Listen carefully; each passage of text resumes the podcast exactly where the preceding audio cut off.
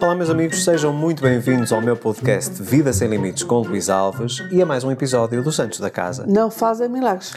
Hoje vamos trazer um tópico que vai ser bastante abrangente podemos falar sobre inúmeras coisas. Vamos ver o que é que o, que é que o desenrolar do episódio vai trazer.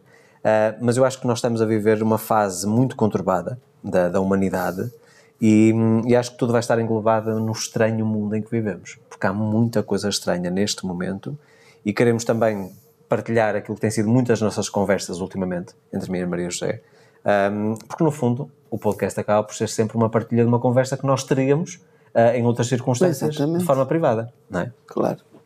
Antes de começarmos com estes tópicos e sobre estas coisas bizarras que estão a acontecer um bocadinho por todo o mundo, um, quero-vos lembrar que através do código de cupom SANTOS20 vocês têm 20% de desconto em todos os meus cursos luisalvesoficial.com barra cursos e no checkout basta colocarem Santos20 tudo junto para usufruírem de 20% de desconto com acesso ilimitado a todas as aulas durante 12 meses. Acho que estamos na altura ideal para fazermos este investimento e especialmente para contrariarmos estas coisas estranhas Também, que nós estamos claro, a falar. Claro, é? claro. Porque eu acho que alguém que cultiva a sua inteligência emocional, alguém que está alinhado, alguém que tem um bom mindset, que está um bocadinho alheio a estas coisas e nós passamos, isto passa-nos muitas coisas ao lado, mas como nós lidamos com outro tipo de pessoas que ainda não está no ponto que deveria, uh, nós convivemos com este tipo de, de, situações. Eu acho que eu vou começar por mim, porque no fundo é uma coisa que, que mexe muito comigo, porque é uma coisa íntima e que eu já passei por isso. A questão da obesidade. Hoje em dia fala-se muito da gordofobia. Aliás, basta ir ao TikTok para ver uh, o movimento anormal que existe de, de, de, a defender pessoas que estão em num estado de obesidade mórbida. Não estamos, estamos a, falar a, falar de sobrepeso. Pois. Estamos a falar de pessoas de 200 quilos Exato. com 20 anos, Sim. 200, 250 quilos. Exatamente. Okay? E até te digo uma coisa mais, mais, curiosa em relação a isso. Temos canais no YouTube, o, por exemplo, o Nicky Avocato, é, acho que é assim que se chama, com milhões de visualizações apenas a verem um rapaz comer. Mas comer até cair para o lado. Aliás, eu acho que vai ser comer até morrer. Eles fazem desafios com mesas cheias de comida. Ele era um, um, um youtuber magro, eu não sei quanto é que ele pesava, vamos imaginar que ele pesava 65 quilos. E eu, eu não, não, sei precisar o valor, mas eu acho que ele pesa 220, ou uma coisa assim do género. E ver uma comunidade de apoiantes, porque agora existe aqui algo que me surpreende, que é a, as pessoas negarem os factos. Antigamente, quando tu chegavas a uma pessoa que estava com sobrepeso ou que comia em demasia, uh, tu dizes assim, por uma questão de saúde, deveria perder peso. Não é questão de, de discriminação, é por uma questão de saúde, deveria perder peso. E hoje em dia, essa comunidade crescente de pessoas com obesidade mórbida que acham que estão a sofrer discriminação quando lhes dizem que deviam emagrecer, já não é uma questão de saúde, porque segundo elas, contrariando tudo aquilo que a ciência diz desde os primórdios, não é? Ser, ser obeso ou ser gordo é saudável que não existem problemas cardíacos, não tem mais eh, propensão para morrer de, uma, de, um, de, um, ataque cardíaco, nada, ou seja, tudo aquilo que a ciência nos diz que é verdade, na cabeça dessas pessoas é mentira. Porquê? Porque nós estamos num, numa, numa fase uh, da evolução da humanidade e que, no fundo, veio, veio ser amplificada muito pelas redes sociais, de que, de repente, tudo é aceitável. Tudo tem que ser aceito. Por mais mórbido e por mais bizarro que isso possa parecer. E para mim é incoerente. Eu que já fui obeso, não obesidade mórbida, mas vamos dizer sobrepeso, estive quase com 100 quilos, eu estou com 68 sensivelmente. Eu fiz uma transição por uma questão de saúde. Não tinha a ver com o bullying ou deixar de ser bullying, não era por aí. Eu sabia que estava a ter hábitos nocivos, alimentares, não é? que me estavam a prejudicar. Aliás, eu às vezes, em comparação com o Luís do passado, que costumava, costumava beber e comer tudo aquilo que lhe parecia muitos processados, porque eu comia muita coisa processada, então uh, uh, aperitivos, tipo salgados, aqueles de pacote, tipo batata frita, quer dizer, eu era um viciado e comia, só para vocês terem ideia. Eu, por exemplo, numa altura em que emocionalmente eu precisasse de alguma compensação, isto anterior a 2013, eu era capaz de num dia comer 2 litros de gelado. Ou de sorvete, para quem está no Brasil. Comia uma tablete de chocolate por dia, lembras-te? Lembro. Portanto, era, era uma coisa perfeitamente anormal.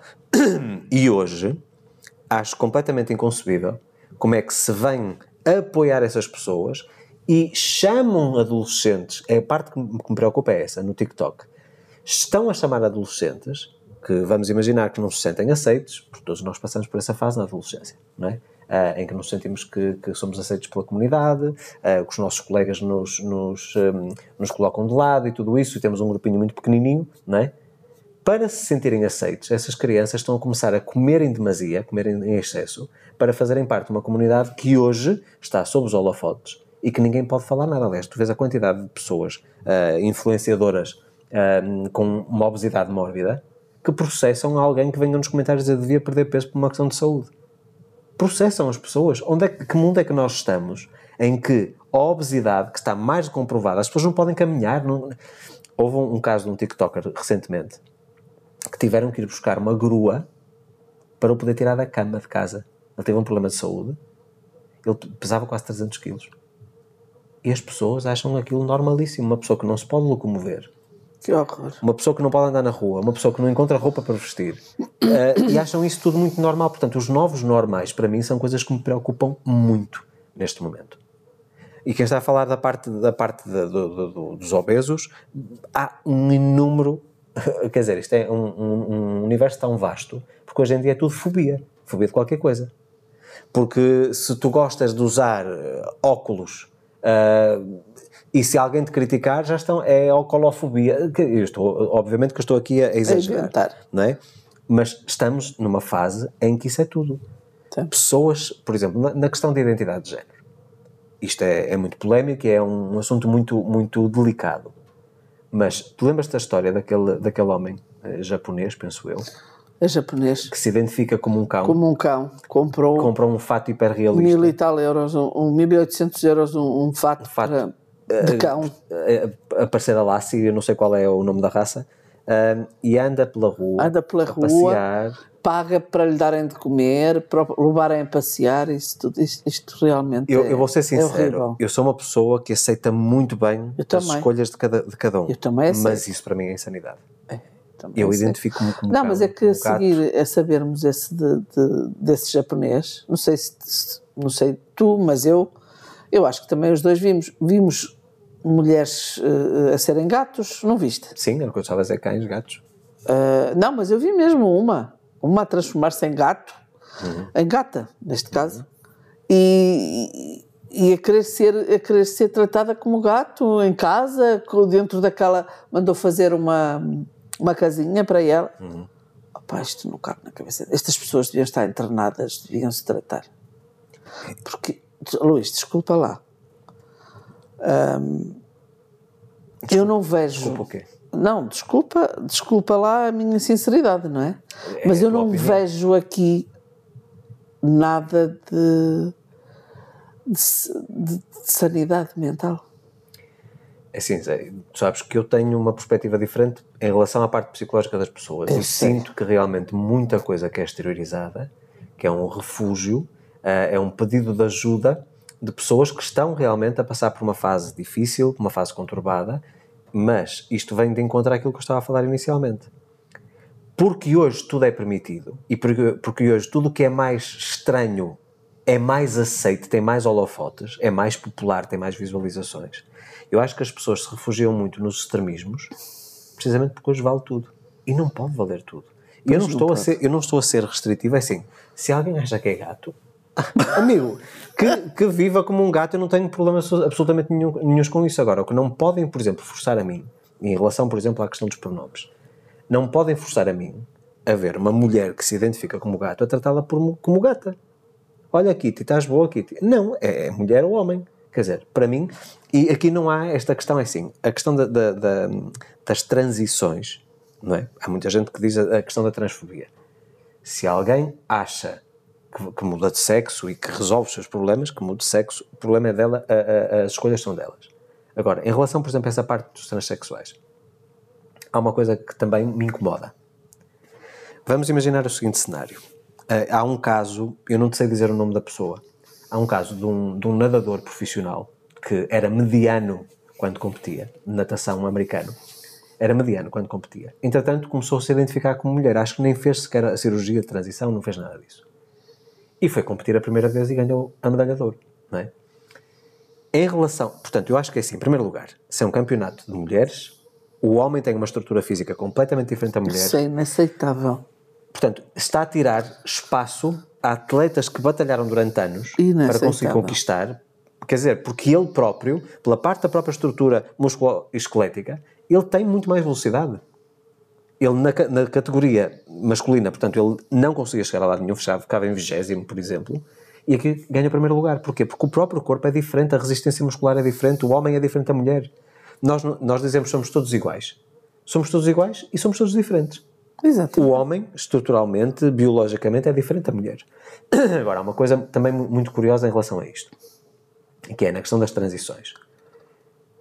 Quer dizer, o homem que, que faz a transição e que se identifica como mulher e que até faz cirurgia e tudo isso, embora já, já vemos cada vez mais casos de que as pessoas se arrependem profundamente e depois já não há nada a fazer, uma vez que, te- que faz a transição, já não pode voltar atrás. E uh, os problemas graves de saúde que isso traz, uh, porque é tudo muito experimental neste momento. Uh, mesmo em relação à terapia de, de- de bloqueio de hormonal que, que se está a dar a adolescentes, que eu acho que é extremamente prematuro fazer na- numa fase de adolescência em que a pessoa ainda não se encontrou ela mesma, como é que ela já vai tomar uma decisão de, de fazer a transição aos 14 anos, não é? Depois, enquanto adulta, e ainda, ainda há pouco tempo vi um documentário de uma mulher com, com 20 e tal anos que voltou, portanto, que fez a destransição, não é?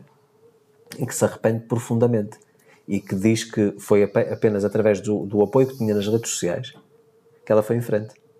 Porque se, se tivesse tido, no caso dela, ela, ela especificava que se tivesse tido pais firmes e que lhe dissessem no dia em que tiveres maioridade e que tiveres uma, completa responsabilidade das, das consequências dos seus atos, ah, aí sim tu fazes o que tu quiseres O problema é que há países em que não é preciso ter a maioridade. É, é, a mim, por exemplo, questões, por exemplo, como o Canadá, me chocam também muito como é que uma criança de 12 anos pode ah, decidir, por exemplo, fazer a transição, Exatamente. independentemente daquilo que, que é válido ou que não é válido, e um pai que não concorde é preso por não deixar e o Estado faz a cirurgia. Para mim é uma coisa, Isso ainda é é pior. uma coisa Isso, assustadora. isso é que é pior. É mesmo, é mesmo assustador. Mas, mas ah, concluindo só o raciocínio, imagina, as mulheres, podemos dizer que o feminismo no passado, eu acho que fazia sentido, hoje em dia é uma coisa extremista. Eu acho que hoje em dia o feminismo é mais o ódio aos homens do que necessariamente o lutar pelos direitos das mulheres. Não sei se será bem É, isso. eu tenho andado muito por dentro disso, portanto Ah, estou pronto, com conhecimento de causa, especialmente nos Estados Unidos. Ah, e posso-te dizer que é lamentável que um homem que decida fazer a transição para mulher, que vai no fundo usufruir de tudo aquilo que a mulher demorou anos e anos, décadas a conseguir conquistar. Exatamente. E as próprias mulheres se sentem traídas pela, pela sociedade de haver esta permissividade, não é? especialmente no, no, no, no, no desporto de alta competição, para mim isso é uma coisa flagrante. Eu no outro dia vi, É, Isso é o pior, realmente. eu no outro É dia vi um excerto. E para mim é assim, ok, querem fazer transição, então que criem campeonatos específicos Exatamente. para homens transgêneros e mulheres transgêneras. Ok, e tudo muito bem. Está tudo bem. No outro dia eu vi um, um excerto de um combate da MMA, da, da UFC, em que o homem se identificou como mulher e foi competir na divisão feminina. Tu não estás a ver como é que a outra atleta ficou completamente rebentada. Porquê? Porque a força não era de mulher, a força era de homem. Certo? É- Era assustador. Aquilo não deveria jamais ser permitido. Pois não. E as pessoas podem dizer, mas o Luís está a ser quadrado nas suas ideias. Não, não nada eu a estou com apenas a isso. dizer que neste momento a internet trouxe muitas coisas positivas. Aliás, eu agradeço tudo à internet porque o meu negócio neste momento ainda é 100% digital. Sem internet vocês não estariam a ouvir este episódio. Claro. Certo? Mas começou-se a criar aqui um, um espaço de manobra para, para aquilo que é considerado. Eu não quero utilizar palavras com conotação muito, muito, muito forte, mas aquilo que nós considerávamos aberrações no passado, e temos que chamar os bois pelos nomes, como se costuma dizer, hoje em dia é tudo considerado normal. E quem criticar é atacado. E diz-me assim, mas é atacado por quem? Por pessoas que não querem ficar mal vistas precisamente porque não querem hum, dizer se calhar aquilo que sentem, aquilo que pensam, querem ficar bem vistas online. Olha, eu vou-te vou-te dar assim um pequeno exemplo. Eu nem sei se devia, devia falar nisto. Mas em relação, sabes, tu sabes perfeitamente que vou um, um bocado contra as, as regras na parte de comentar algumas coisas Sim. que me chateiam na, na, no Instagram, que eu nem uso o TikTok, é no Instagram. E antigamente no X, no Twitter. E no Twitter. Ai, sim, e no Twitter. Ah, portanto, quando há uma coisa que me incomoda profundamente e que vejo que é uma injustiça terrível, eu, eu, eu não, não me contenho. Manifestas-te. Pronto. E aqui há Já tempos... sabes que eu sou um bocadinho contra isso. Eu sei, eu quem sei. procura problemas encontra-os. Eu sei. Mas, por exemplo, vou-te dar um exemplo. Há uma brasileira que pesa 300, 300 quilos, há muito perto de 300 quilos, que, eh, opá, também é do TikTok. Elas falam lá no Insta, falam do, do Hum. O TikTok. TikTok, o TikTok foi um, uma, uma ferramenta que veio amplificar tremendamente isso no Instagram e no Facebook. Eu já tive. TikTok, ainda, ainda tenho, mas não, não, não, não é a minha praia. Ah, e então estavam a comentar e ela veio, ela veio, não, não foi ela, foi uma página de fofocas, não é? Brasileira que veio pôr eh, o que ela tinha dito, que ela foi a um concurso, concorreu, esteve num concurso com outras mulheres, não é? E que só porque, porque é gorda não ganhou. Foi assim mais ou menos neste aspecto. Só porque sou gorda, claro, só porque sou gorda, eu não ganhei. Porque eu tinha tudo para ganhar. Ah, eu não sei se foi qualquer coisa de páginas ou do TikTok. Eu sei, sei que era Sim, um prémio. ok. Eu sei que era um prémio, um prémio conhecido. Não sei se era- acho que era do TikTok. Prémio qualquer de valor do TikTok. E, e depois eu opinei. O que é que eu escrevi? Escrevi que eh, eu não sou gordofóbica, nem sou nada fóbica. Já sabes, aquele meu estilo, não é?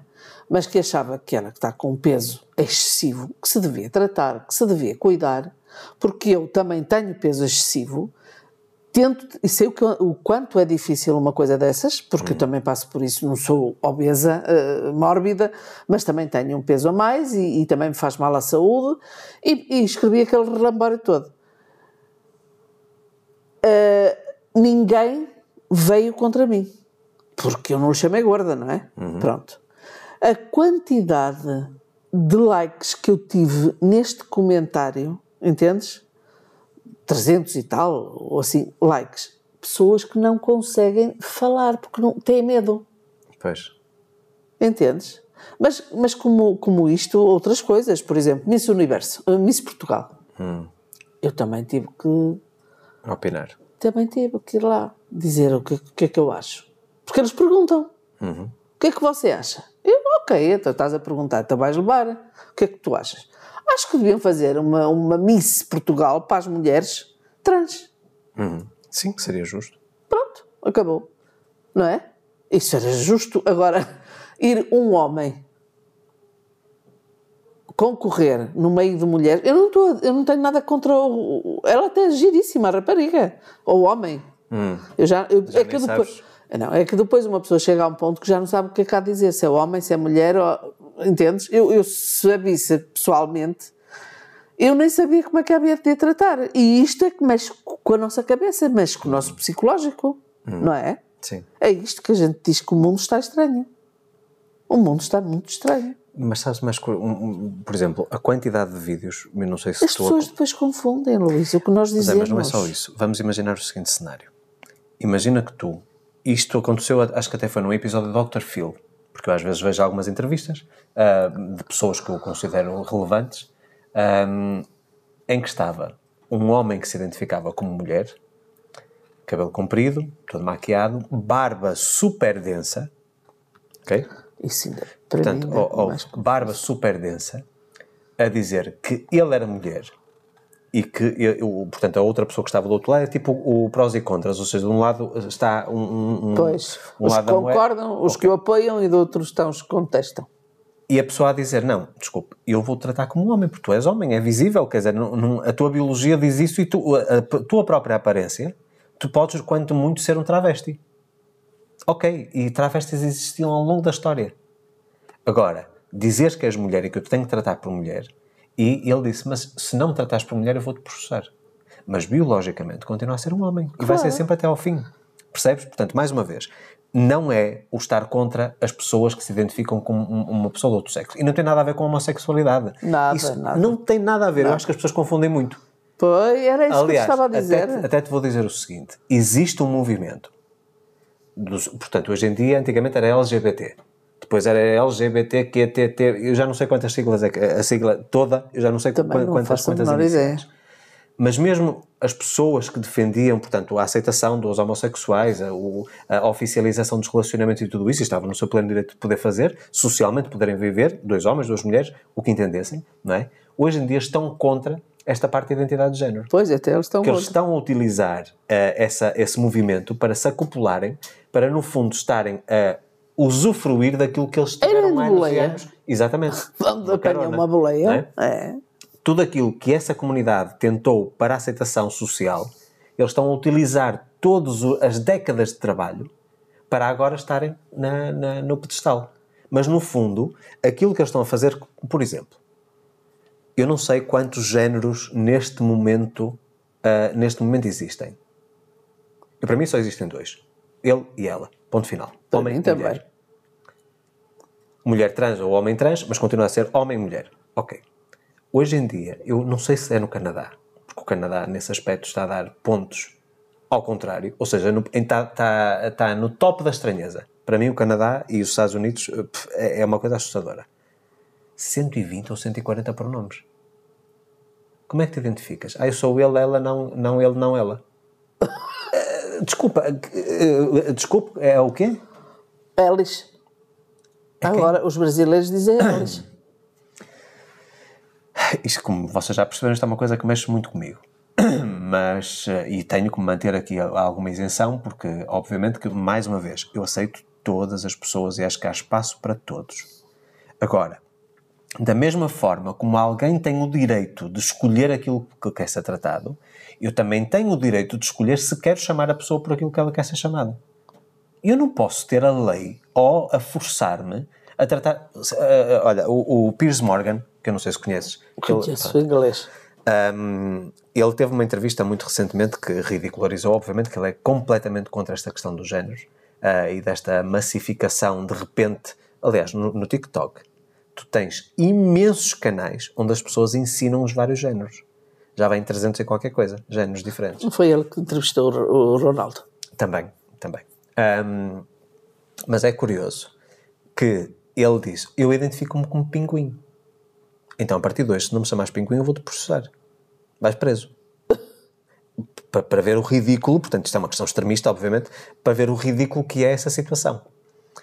E eu acho que precisamente porque se dá uh, holofotes a este tipo de pessoas e porque infelizmente também, e aí eu, eu tenho que ser um bocadinho, um bocadinho tradicional na maneira de pensar, como os próprios algoritmos das plataformas querem é que as pessoas estejam mais tempo dentro da- do, do, do aplicativo e, portanto, acabam por impulsionar mais esse tipo de conteúdos, porque são polémicos, é? Ahm, também devia haver um bocadinho de restrição, porque isso está a condicionar as novas gerações. Mais uma vez, nós estamos numa fase em que as regras não existem, a ciência é tudo para deitar ao lixo, ah, aquilo que é ciência política, tudo aquilo que se conhecia até hoje deixou de existir.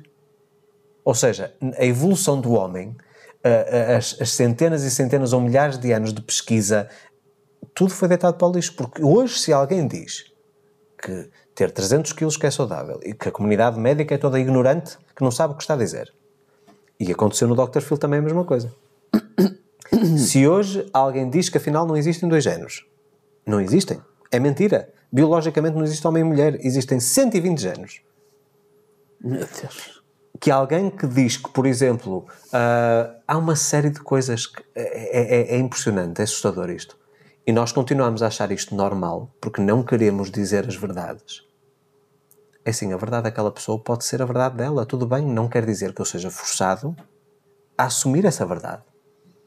Da mesma forma como as pessoas têm direito a poderem viver a vida que escolheram, eu também tenho direito a viver a vida que escolhi. E há uma coisa interessantíssima. Se eu. Ah, porque isto entra tudo na questão da liberdade de expressão. Toda a gente defende, aliás, o Elon Musk quando comprou o Twitter, que agora é X, hum, veio sempre com esse princípio. Dar às pessoas voz, independentemente de concordar ou não concordar. E claro, a pessoa que diga aquilo que não deveria vai ser punida pela lei. Portanto, isso é, uma- eh, portanto as pessoas pagam o preço. Mas há algo estranhíssimo que é toda a gente quer liberdade de expressão. Mas liberdade de expressão para aquilo que ela quer. Porquê? Porque se eu disser, vamos imaginar esta questão novamente de tratar a pessoa pelo pronome que ela escolheu, certo? A minha liberdade de expressão é eu poder chamar-te ou não aquilo que tu queres ser chamado. É tu dizeres, o meu nome é Francisco. E fica dentro do meu critério, dentro da liberdade de expressão, eu chamar-te ou não Francisco. Certo? Tu podes ser. Portanto, mais uma vez, a minha liberdade termina onde começa a liberdade do outro. Portanto, tu não podes exigir a mim, forçar-me quase como se fosse uma imposição, Pois não, se não está, está a, A comporta- tirar a liberdade. certo? Lógico. Isso é, é- quer dizer, isso nem, nem podemos, não podemos falar eh, da, da Segunda Guerra Mundial, mas é muito parecido com o tipo de, de ideologia, não vou falar do nome porque senão somos cortados no algoritmo, mas é muito, muito voltado para esse tipo de ideologia, não é? Ou estás, ou estás comigo ou estás contra mim. E, portanto, eu acho que isso é uma coisa extremamente castrante.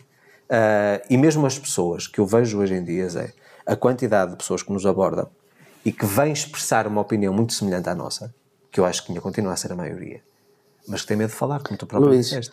é exatamente isso que eu vejo nos comentários que faço. Entendes? Uhum. Eu vejo, porque se as pessoas põem um like no meu comentário, Uhum. é porque gostaram. Não vão, quem está contra não vai pôr um like, não é? Uhum. E mas não contestam, não falam, têm medo. Não dão a cara. Eu acho que E artificialmente. é o que faz falta atualmente. Pois, O que faz falta é, é haver bom pessoas. senso. Bom senso. Exato, e haver pessoas que se manifestem. Mas não abrir uma guerra, não é?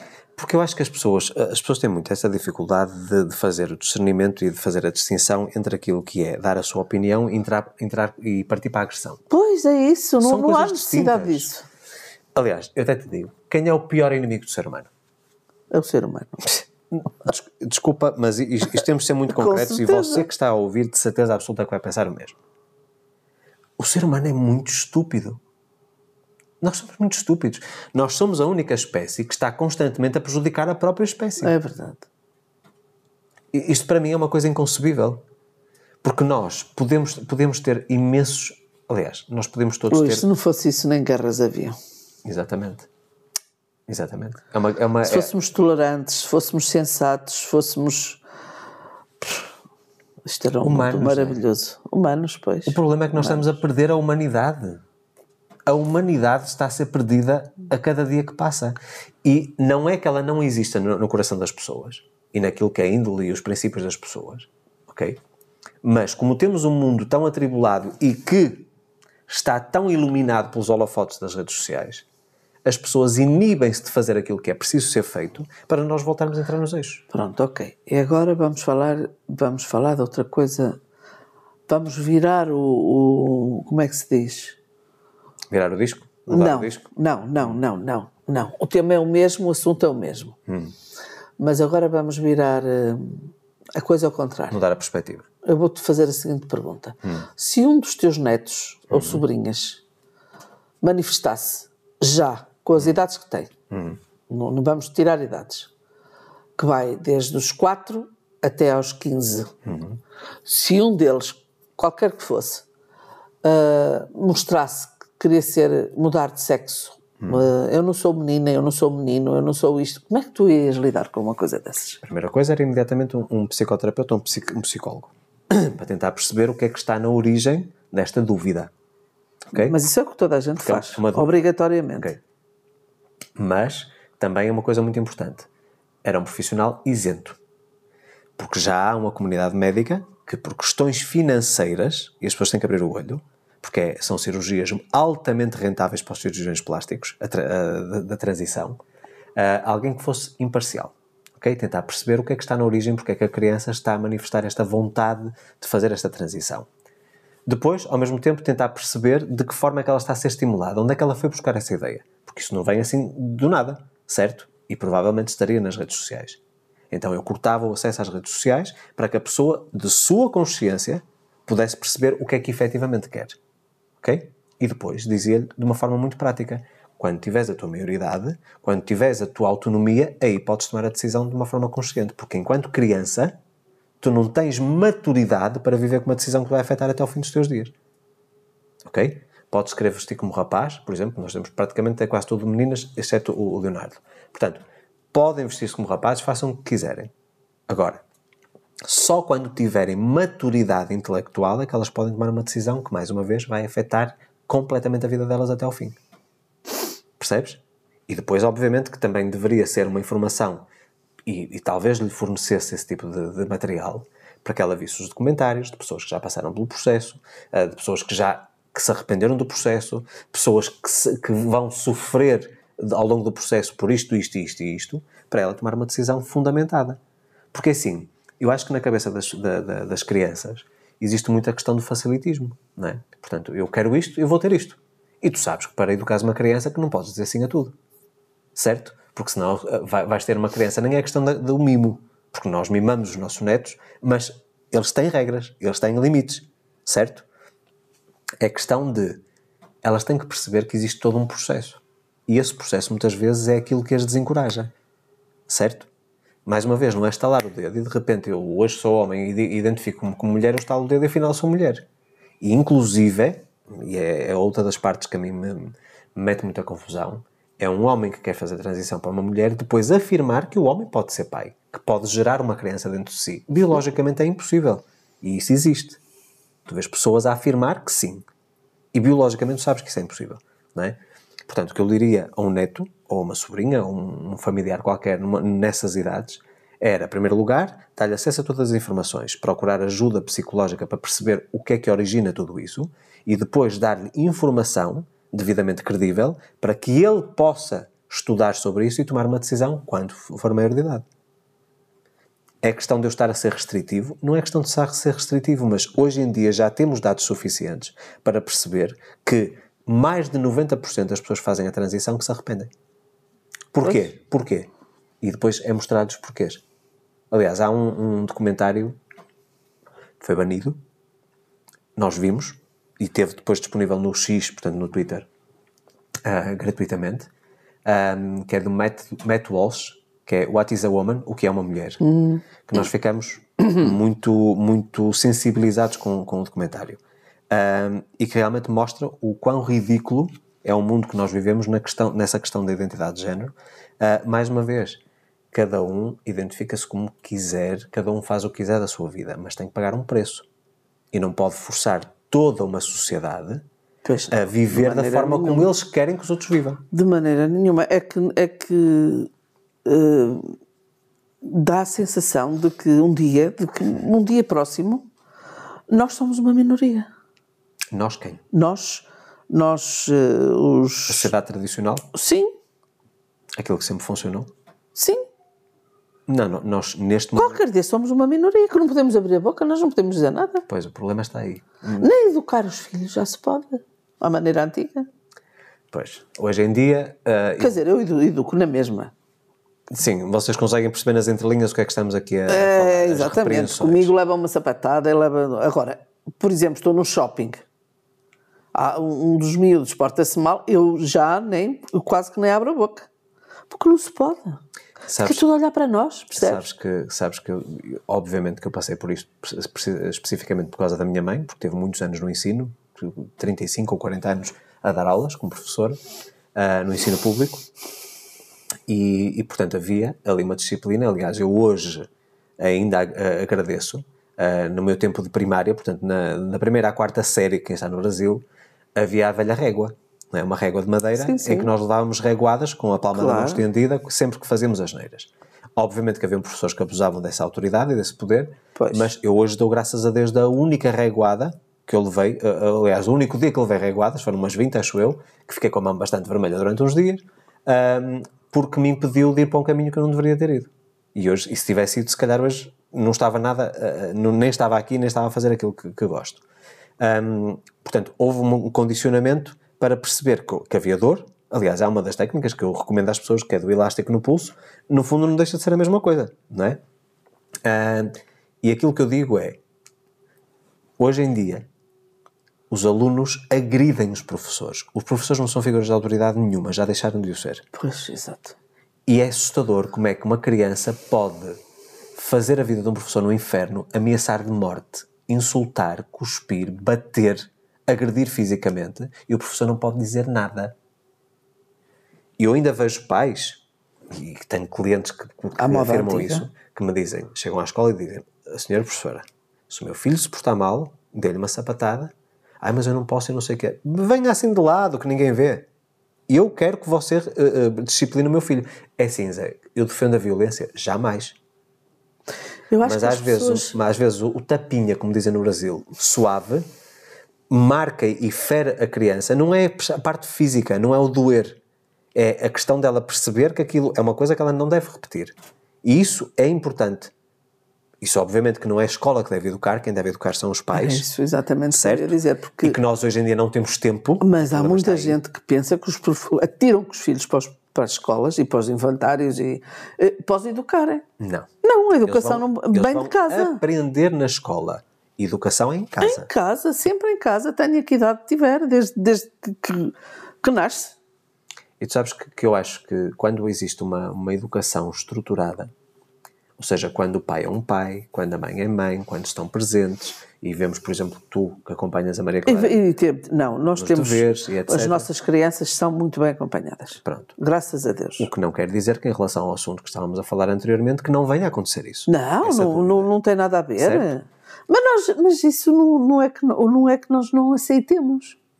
Não é? Não é, não, não é o que nós estamos a Uhum. Nós dizer. o que queremos é que a, a pessoa tome a decisão de uma forma consciente para não se vir a arrepender no futuro. Exatamente. Eu acho que é isso. E também não queremos que, que, pá, que, que nos, que, nos eh, que se metam com, com a minoria. Com a minoria, nós, eu, eu, eu sinceramente já me sinto numa minoria. Zé, da mesma forma, esta questão da, da- Acredita. tudo aquilo que estamos a falar, a parte da obesidade, a, a parte da, da, da, da transição, tudo isso. Há aqui uma parte que, no fundo, veio antecipar o que está a acontecer agora, que é a parte da cirurgia estética, da cirurgia plástica e dos extremismos que existem. Aliás, que as pessoas ficam completamente desfiguradas com a ideia da perfeição. Se me disseres que a medicina estética, que pode ser um, excelente coadjuvante, como dizem no Brasil, portanto, um auxílio para nós podermos estar numa melhor figura, termos um aspecto mais bonito, eu não discordo. ok? Mas tu vês as pessoas que hoje fazem implantes de. Eu não estou a falar de, de- de- dos, dos silicones e do- dos peitos, não estou a falar nada disso. É, por exemplo, neste momento, homens que querem ser musculados e que fazem implantes por baixo do corpo de todos os músculos do corpo. E, por- olha, há um, há um que, que é, eh, diz que é o Ken da vida real, portanto, fazendo a associação à Barbie. Ahm, eu não sei quanto é que ele já gastou em cirurgias Ah, plásticas. esse eu sei também. Certo? O problema é que isso é uma coisa, hoje é uma coisa comum. As, as pessoas transformarem-se radicalmente e até criarem uma obsessão na parte da, das cirurgias estéticas e, e de tudo o que está ligado a essa parte de mutação, no fundo, eu compreendo, por exemplo, e casos que eu conheço intimamente, que é uma questão de porque tiveram passados traumáticos, eles querem dissociar-se completamente daquela pessoa e fazer nascer uma pessoa nova. Eu compreendo tudo isso. Mas a facilidade com que hoje cirurgiões plásticos ah, oferecem determinado tipo de tratamentos completamente bizarros e não têm o senso ou não têm a ética profissional de dizer assim, não, eu não vou fazer essa cirurgia. Nós temos crianças, quando digo crianças, tipo jovens de 23, 24 anos, já fizeram 50 cirurgias. Né? E tu dizes, isso não é permitido? Claro, se tiver dinheiro, que faça. Mas existe também aqui uma questão de coerência. Certo? E nós vemos hoje os casos de profundas depressões de pessoas que chegam a um extremo e depois já não há nada a fazer e o organismo rejeita. Entendes? Portanto, eu acho que isso é uma coisa que é, é, é preciso ter muita consciência ah, e perceber, mais uma vez, eu diria a uma pessoa que quer fazer uma cirurgia plástica, eu diria exatamente a mesma coisa. Qual- o que é que está na origem? Porquê é que a pessoa precisa fazer isso? É para uma melhoria? Ou é para poder, olha, dou-te um exemplo muito prático, pessoas que não são capazes de ah, entrar numa, numa dieta saudável, de mudar o seu regime alimentar, de começar a praticar atividade física e que pensam que através da lipocirurgia que vão perder peso. Eles vão ganhar novamente tudo. Certo? Aliás, por exemplo, cirurgia bariátrica. Há pessoas que fazem a cirurgia bariátrica a achar que é um milagre. Ou seja, elas vão cortar o estômago ou cortar o intestino ou o que quer que seja. Há dias um, um nutricionista me disse que trabalhou num grupo em Lisboa um, de estudos sobre, sobre a bariátrica, disse-me que 97% da, dos, dos, dos que, fazem, que, fazem. que fazem essa cirurgia, passado 4, 5 anos, estão iguais. Ai Zé, isto entra, entra aqui numa coisa que eu tenho vindo a defender muito ao longo Estão dos iguais. anos. Olha que 97%. É um- Ele até me disse 97%. Tem ideia dos porcento que resultam? Pois. Está a ver? O 3%. Sabes o que é que eu chamo isso? É o síndrome da fórmula mágica. Olha, tem tudo a ver com o vídeo que eu falei na terça-feira, nesta semana. O vídeo diz: você, a pergunta é, você quer ter uma vida fácil? E, e depois, no início do vídeo, começa a dizer: Você quer ter uma vida fácil? Responda esta pergunta. E se responder positivamente, como é a gran- uma grande probabilidade é que, que responda positivamente, então deixe-me dizer-lhe uma coisa: ter uma vida fácil é difícil e dá muito trabalho. O que é que eu quero dizer em relação a isto? Em relação ao exemplo que acabaste de dar. Para a pessoa fazer a bariátrica, na cabeça dela, ela resolve o problema e acabou e vai emagrecer para sempre. A forma é. certo? Porque ela não está disposta a fazer o trabalho difícil.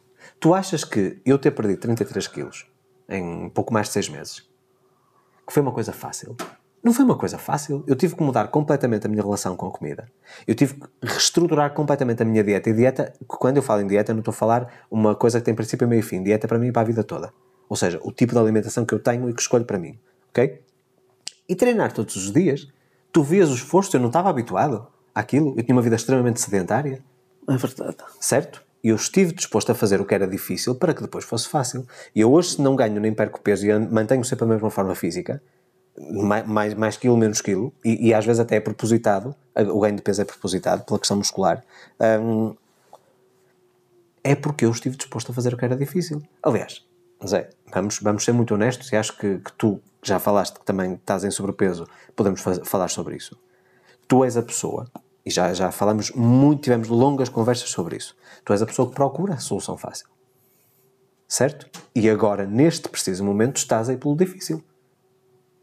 Tu entraste numa jornada agora e, e, e, e, dou-te os parabéns por isso. E tenho a certeza que com... só vão 7 ou 8 dias, tem calma. não interessa, Zé, como deste o primeiro Ou passo. 9, 7. mas deste, mas deste o primeiro passo. Certo? Pois, está bem. Mas hoje já com a consciência de que isto não é uma coisa temporária, não é quando atingis o peso, o peso que queres que parou. Não, tem que ser para a vida. Por uma questão de saúde, para tu estares disponível para mim, para estares disponível para os teus netos, para poderes usufruir de mais anos de vida. Tu estás a, a lutar por isso, independentemente de já teres 63 anos, quase 64. Nunca é tarde para começar, mas estás disposto a fazer o trabalho difícil. É uma coisa confortável? Claro que não. Claro que não. Não. Os primeiros, os primeiros seis meses, para mim, foram uma coisa estranhíssima. Mas depois há uma coisa diferente que acontece. Apesar de ser um trabalho árduo, um trabalho difícil e bastante doloroso, quando chegas à balança e olhas para, olhas- olhas para o espelho, Ah, isso é. tu ganhas logo a motivação e dizes assim, vale a pena. Isso é Eu dou-te um exemplo muito prático. As crianças, costuma-se dizer que as crianças não gostam de brócolos, ou brócolis, para quem está no Brasil. Não gostam. Eu detestava brócolos. Brócolos, couves de Bruxelas, couve-flor, eu não gostava de nada. E hoje, sabes que me delicio com brócolos, com couve-flor, com favas, com couves Bruxelas. Para mim vale tudo. Ervilhas. Ervilha, mas ervilhas sempre gostei. Ah, mas coisas que eu dizia que era horrível, que me tiravam do prato, aliás, e era muitas vezes até é, é, levava uma repreensão pela minha mãe porque não comia os legumes. E hoje em dia tu sabes que a base da minha alimentação, o meu prato é 80% de legumes. Certo? E delicio-me. É tudo uma questão de aprendizagem. Aprenderes a gostar das coisas. Não é dizeres que não gostas apenas porque não gostas. E depois, o próprio alimento, há mil e uma maneira de o confeccionares. Certo? E o que, te- o que é que eu te disse em relação a ti? Para te auxiliar na tua jornada. Há, há- há um grupo alimentar que tu, que tu preferes. Ou um, um- um- sim, um grupo alimentar que tu preferes. Tu só tens é que no novo grupo alimentar que estás a incluir na tua, na tua alimentação, tornares os sabores mais intensos e ajustados ao teu palato. Certo? Se tu conseguires, através, por exemplo, de, de- de ervas aromáticas, de especiarias, dares o gosto a uma coisa que para ti não te diz nada, tu começas a gostar dessa alimentação. E depois é assim, Zé. Uma das coisas que eu senti mais é a questão de tu conseguires mexer com outro tipo de mobilidade, de leveza. É uma coisa, é, é, é, é indescritível a, a, a, melhoria na nossa qualidade de vida, qualidade de sono e, e, e vai, vai por aí. É, é, eu, não, eu não vejo nada de, de, de, de, menos vantajoso. Então, quando eu vejo alguém dizer que é uma vida fantástica e etc., porque está com 200 e tal quilos, aquela pessoa está a viver uma realidade completamente distorcida. Compreendes? Mas isto em relação a muita coisa, como por exemplo, outra coisa que me incomoda. Nós tivemos imensas, imensas crises políticas, um pouco por todo o mundo, mas vamos falar das duas principais audiências do podcast, Portugal e Brasil. As pessoas queixam-se imenso de que o governo A, o governo B, o governo C. Ok. Mas, e esta é a hipocrisia das pessoas, vêm umas eleições, por exemplo, vamos ter eleições 10 ou 11 de março este ano, certo? As pessoas depois não vão votar. Pois. Então eu pergunto: e queixam-se na mesma. Que legitimidade eu tenho de me queixar do ah, Primeiro-Ministro ou do Presidente da Exatamente. República? Se eu não contribuir com o voto e a pessoa diz: Ah, mas é que eu, quem queria que ganhasse não ia ter votos. Se toda a gente pensar assim, é que não vai ter mesmo. Então eu faço aquilo que me compete em termos de direitos, é meu direito eu escolher o líder que quero que governe o meu país. Exatamente. Certo? Se ele ganha ou não, isso já é outra, outra história.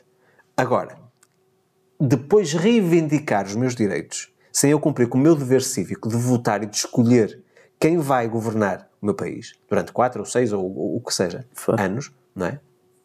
Isso para mim é a coisa mais ridícula. É um mundo muito estranho em que as pessoas reivindicam os seus direitos, mas não estão dispostas a cumprir com os seus deveres. Certo? As pessoas, por exemplo, Queixa, nós temos uma carga tributária elevada aqui em Portugal, no Brasil também, e nos Estados Unidos então nem se fala, mas a carga tributária. Nós temos direito a exigir que o nosso dinheiro, que o dinheiro dos impostos, que seja bem utilizado. Ok? E se ele não estiver a, a ser bem utilizado, eu também tenho o direito de exigir ao governante que foi escolhido que ele cumpra com as suas funções e que utilize bem esses recursos. Ok? Mas já reparaste que a maior parte da sociedade está sempre a reclamar de tudo e de todos mas depois não exerce o seu direito cívico, que é um direito dele, ok? E o dever de ir aos meios, uh, aos meios uh, competentes, porque existe forma de tu reclamares quase como se fosse uma provedoria da República, tanto aqui em Portugal como no Brasil, de tu ires reclamar o que é que não concordas que esteja a ser feito. E o governante ou os governantes são obrigados a aceitar aquelas, aquelas opiniões. E se houver um volume grande, inclusive é que caem governos, não é? Certo? Outras coisas que te incomodem neste momento e que estejam assim mais na, na, na nosso, nos nossos assuntos diários?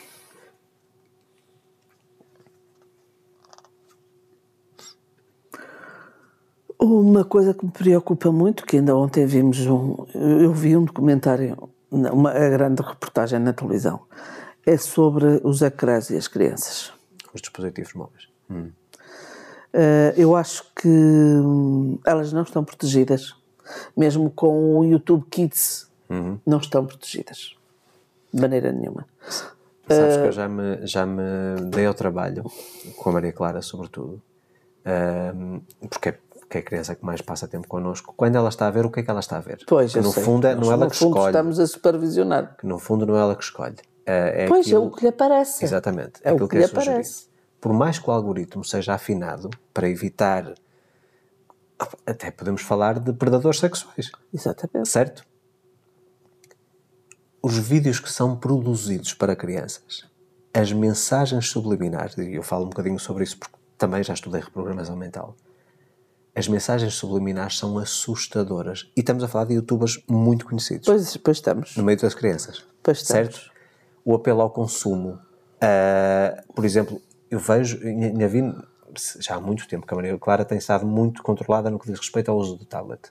Um, ela desta se, vez nem usou. Nem, nem, usou. E aliás, vinha-nos dizer: Eu já estou há não sei quantos dias sem tablet. É verdade. Todos Uma os dias orgulhosa, ela vinha dizer. É. Certo? Porque é muito fácil os pais, tipo, a criança não compra um tablet. É, é. é, a pior coisa que se pode fazer. Pois é, pois é, é, pois é. É isso que me preocupa. E ontem eles falaram mesmo sobre isso. E há vídeos Ah, e era aí que eu queria chegar.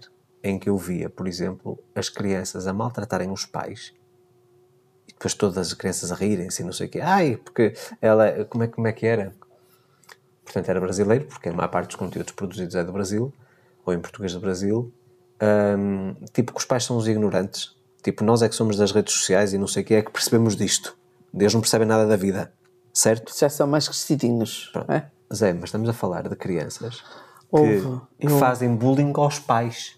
E as crianças estão a ver isso. E o que é que elas vão fazer? Vão fazer bullying aos pais. Exato, porque é o que estão a ver. Exatamente. A aprender. Exatamente. Mas eu, ontem, ontem eu vi uma, uma cena que me que me chocou profundamente, que foi uma a doutora que estava a falar que é do Hospital São João. Não sei se é psicóloga, não sei, é de crianças. Ah, não, não atentei. Ela estava a dizer, diz ela, mas é que vocês ainda, eh, você ainda nem sabe da melhor. Nós já tivemos pais que, para terem uma noite boa de sono, porque têm que ir trabalhar, deixam os telemóveis ligados no bebê, no bebê, Luís, de noite, porque se ele acordar e chorar, ele olha para o telemóvel e não chora e nos acorda.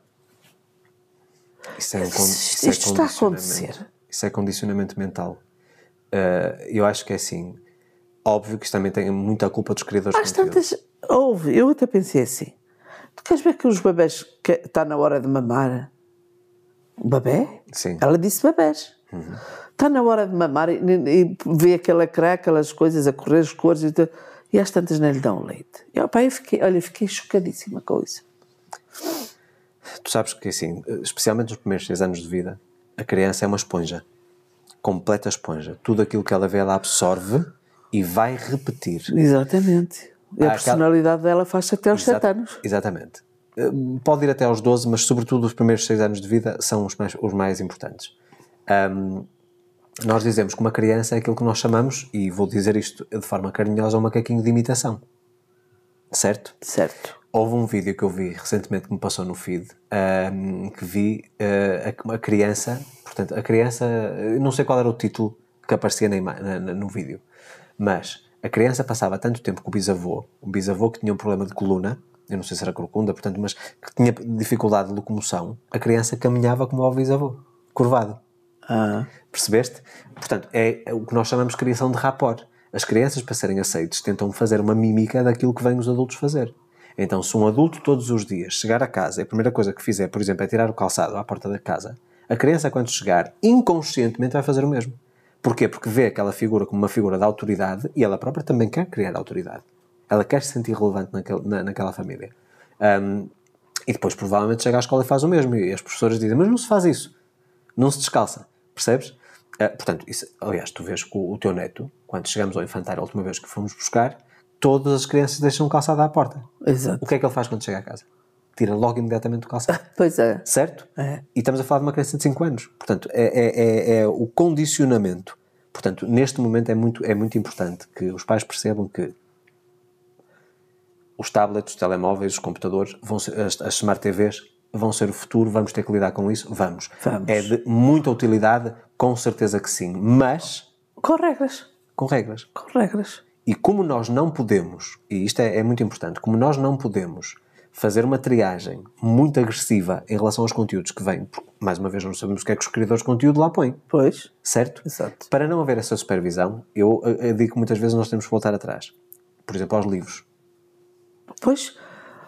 ah, Não há livros, agora já não, se- já não se vendem livros, já, não, já ninguém lê. Sim, é tudo digital. Já ninguém lê? Agora, eu vejo, por exemplo, um pai e vejo muitos pais preocupados e tenho clientes também severamente preocupados com essa questão da- da- do- dos dispositivos. Hum, existem aplicativos que só fazem uma função, portanto, é, por exemplo, aprender os números, como nós temos agora, são Pronto, eu sei que posso controlar o que a criança está a ver. Pronto, nós temos isso no, no tablet da Maria Clara. Percebes? Jogos, imensas Coisas coisas, didáticas. didáticas, imensas. Isso é imensas. fácil. É. Percebes? Até para estimular o intelecto da criança, a criatividade. Exatamente. Agora, quando estamos a falar de redes sociais, eu acho que o TikTok é 14 anos, se não estou em erro.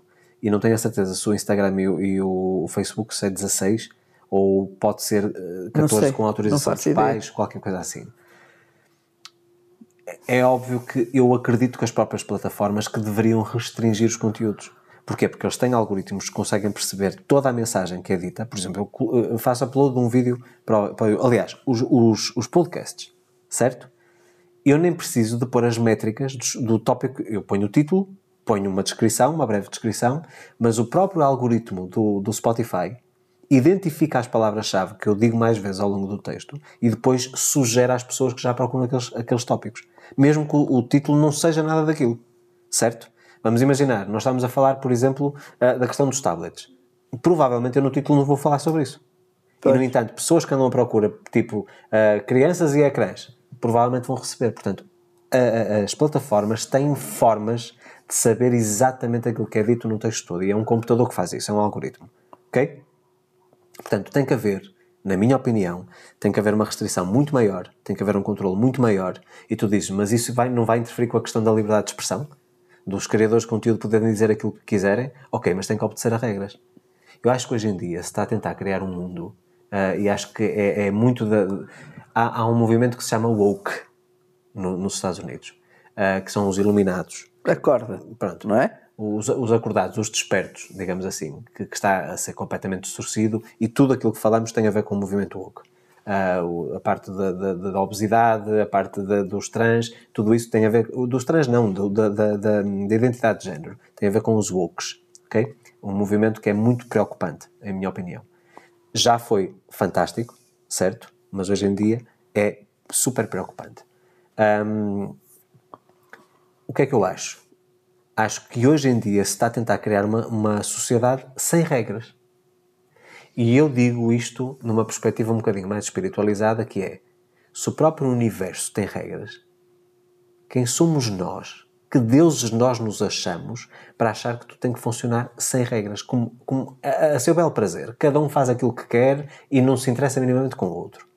Mais uma vez, eu vivo sempre com esse princípio muito presente na minha mente. Os meus direitos acabam onde começam os direitos dos outros. eu tenho a minha margem de manobra, mas sei que há certas coisas que eu simplesmente não posso fazer porque vou interferir com o bem-estar de outra pessoa. Nós passamos muitas vezes por, por grandes tormentos, enquanto vivemos no Brasil, com a questão da poluição sonora. E já falámos até no outro episódio sobre isto. O que é que dá a uma outra pessoa o direito de ter um paredão de som com 12 mil watts, uma coisa absurda, que parece para um estádio, certo? um atrelado de uma pickup completamente cravejado de caixas de som e está 24 sobre 24 horas a ouvir a música que ela entende que quer. Aliás, houve uma publicação muito recente por causa de uma praia qualquer, acho que no estado de Santa Catarina, que proibiram uh, as caixas de som, portanto, as colunas de Bluetooth acho nas que já praias. a proibir. Pronto, nas praias.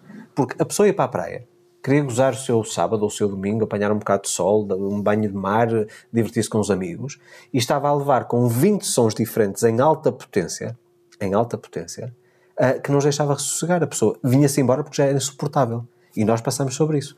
Por, por, isso, especialmente numa Semana Santa, eu não me recordo qual foi o ano, penso que foi 2012, um, numa Semana Santa, em que o nosso vizinho do lado, das traseiras, foi para uma festa. Não, foi na altura do Carnaval. Foi, foi naquele Carnaval. Eu uh, acho que não foi Carnaval, Carnaval foi aquele outro Carnaval. Não, não foi, não foi o Fortal, que é em junho. O Fortal é na Praia do Futuro. Ele, houve um carnaval, uma festa de carnaval, no Beach Park.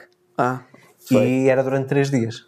Então, eles deixaram a música a tocar, foram para a festa, deixaram a música a tocar em altíssimo volume. Até que... Até que o CD começou a riscar. Riscou. E então estava tá, 10 tá. segundos a repetir sempre a mesma Ai, coisa durante 3 dias consecutivos. Foi horrível. Chamámos a polícia, a polícia não podia invadir a propriedade. Uh, entretanto, a polícia veio numa altura em que eles já estavam, eles baixaram o som. A partir do momento em que a polícia, que o carro da polícia virou e que foi novamente para a avenida, eles aumentaram, tipo, aí fizeste queixa de mim, então eu vou pôr o som ainda mais alto para te prejudicar. Quando existem regras muito específicas em relação aos decibéis que são permitidos. Está lá na lei, eles está têm essa lei. Só que não cumprem. Portanto, as pessoas e os polícias acham... também não. Os polícias vão lá e fazem a advertência que deveriam. O problema está na polícia ambiental, Zé. A Polícia Ambiental só tem um piquete e funciona de segunda a sexta, no caso do Ceará, na altura em que a gente lá vivia, certo? Faz a denúncia e se não for um flagrante, eles não fazem a apreensão do equipamento, certo? Portanto, o que eu acho, mais uma vez, é uma falta de respeito total para com os outros. Se eu quero ouvir música, mais uma vez, eu todos os dias ouço música muito alta. Tu estás na sala, eu estou na sala, a ouvir a música muito alta, tu não ouves nada daquilo que eu estou a ouvir. Pois, exatamente. Porquê? Coloco uns fones de ouvido, uns auscultadores. Exatamente. Eu não tenho que forçar os outros a ouvir Pois aquilo não. que são as minhas Isso- escolhas. Isso, isso, é- isso- isso é horrível. Certo? Portanto, mais uma vez, os meus direitos terminam onde começam os direitos dos outros. Toda a gente tem direito Isso ao sossego. chama-se civismo também. Exatamente. Eu acho que existe uma disciplina neste momento na- no sistema educativo eh, normal, vamos dizer público, que é a parte de educação cívica. Não sei, até- não sei quais são os conteúdos, desconheço por completo, mas sei que eh, pelo menos a, a Leonor que, que tem educação cívica. Mas É. a Maria Clara não tem. que- eh, Por ser o primeiro ano, se. Talvez, eu acho que é. Eu não sei exatamente a partir, Pois. a partir de que ano é que é. Mas eu acho que é uma coisa que é fundamental: é as pessoas aprenderem a viver em sociedade. Nós não vivemos isolados e o mundo não é todo nosso. Nós temos que conviver obrigatoriamente com as outras pessoas. E há muita gente que diz: Eu não preciso dos outros para nada. Meus amigos, nós, uns sem os outros, não somos ninguém. Porque eu digo: Ah, mas eu não preciso dos outros. Ok, queres comer?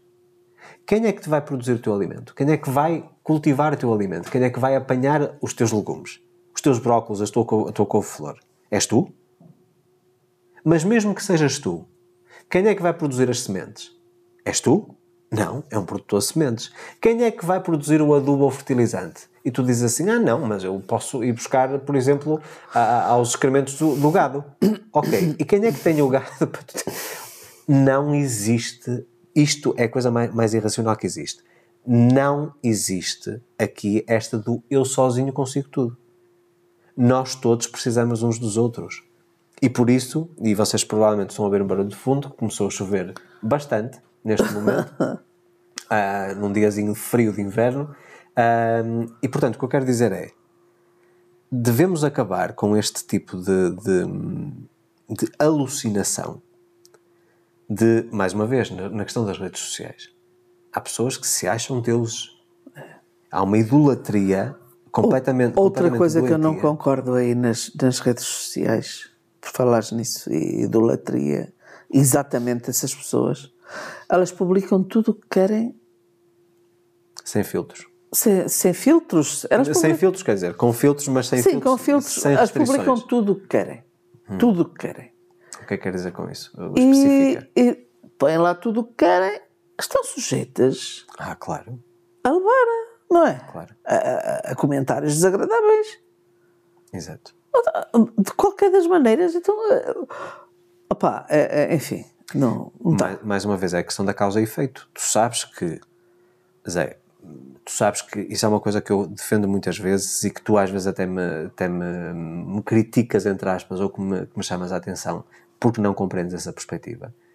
Sempre que eu faço uma publicação, por mais inocente que ela possa parecer, um vídeo, uma frase, uma fotografia nossa, qualquer coisa que eu publique, eu tenho plena consciência da responsabilidade que eu tenho que ter e de pensar nas possíveis consequências positivas ou negativas que possam advir dessa publicação.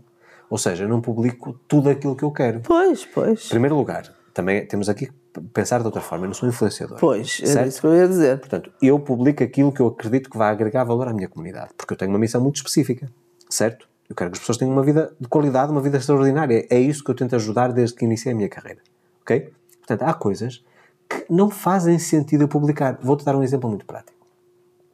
Publiquei há um, sei lá, há uma semana, lembras-te daquele pôr do sol, uma coisa eh, até Sim, nos assustou. sim. Pronto. Tiramos uma fotografia, eu estava a preparar-me para treinar, tiramos uma fotografia àquilo. E normalmente, quer dizer, uma publicação de uma paisagem eu vou publicar na rede social, não tem nada a ver com o meu trabalho, certo? Mas porque foi uma coisa tão especial para mim, eu achei que também poderia ser especial para outras pessoas. Então disse: momentos especiais merecem ser partilhados e publiquei. E as pessoas, tipo, obrigado por ter partilhado esse momento que viveu. Portanto, no fundo, ac- acabei por, por agregar valor à vida da pessoa também. Embora não seja uma publicação tradicional daquelas que eu normalmente faço. ok? Porque eu também não sou daquele género- de pessoa, como já, já fui durante algum tempo, da, da motivação. Uma frase de motivação todos os dias. Eu tive durante, como tu sabes, durante muitos anos, a frase do dia, o pensamento do dia, a afirmação sim, do sim, dia Sim. até que chegou a uma altura em que eu senti que precisava de, de- de evoluir, certo? E hoje em dia as minhas publicações são muito mais intuitivas que outra coisa qualquer. E acredito que a parte do vídeo e os cortes de vídeo são muito mais vantajosos. Aliás, já tentamos fazer cortes de- de- do, do- podcast.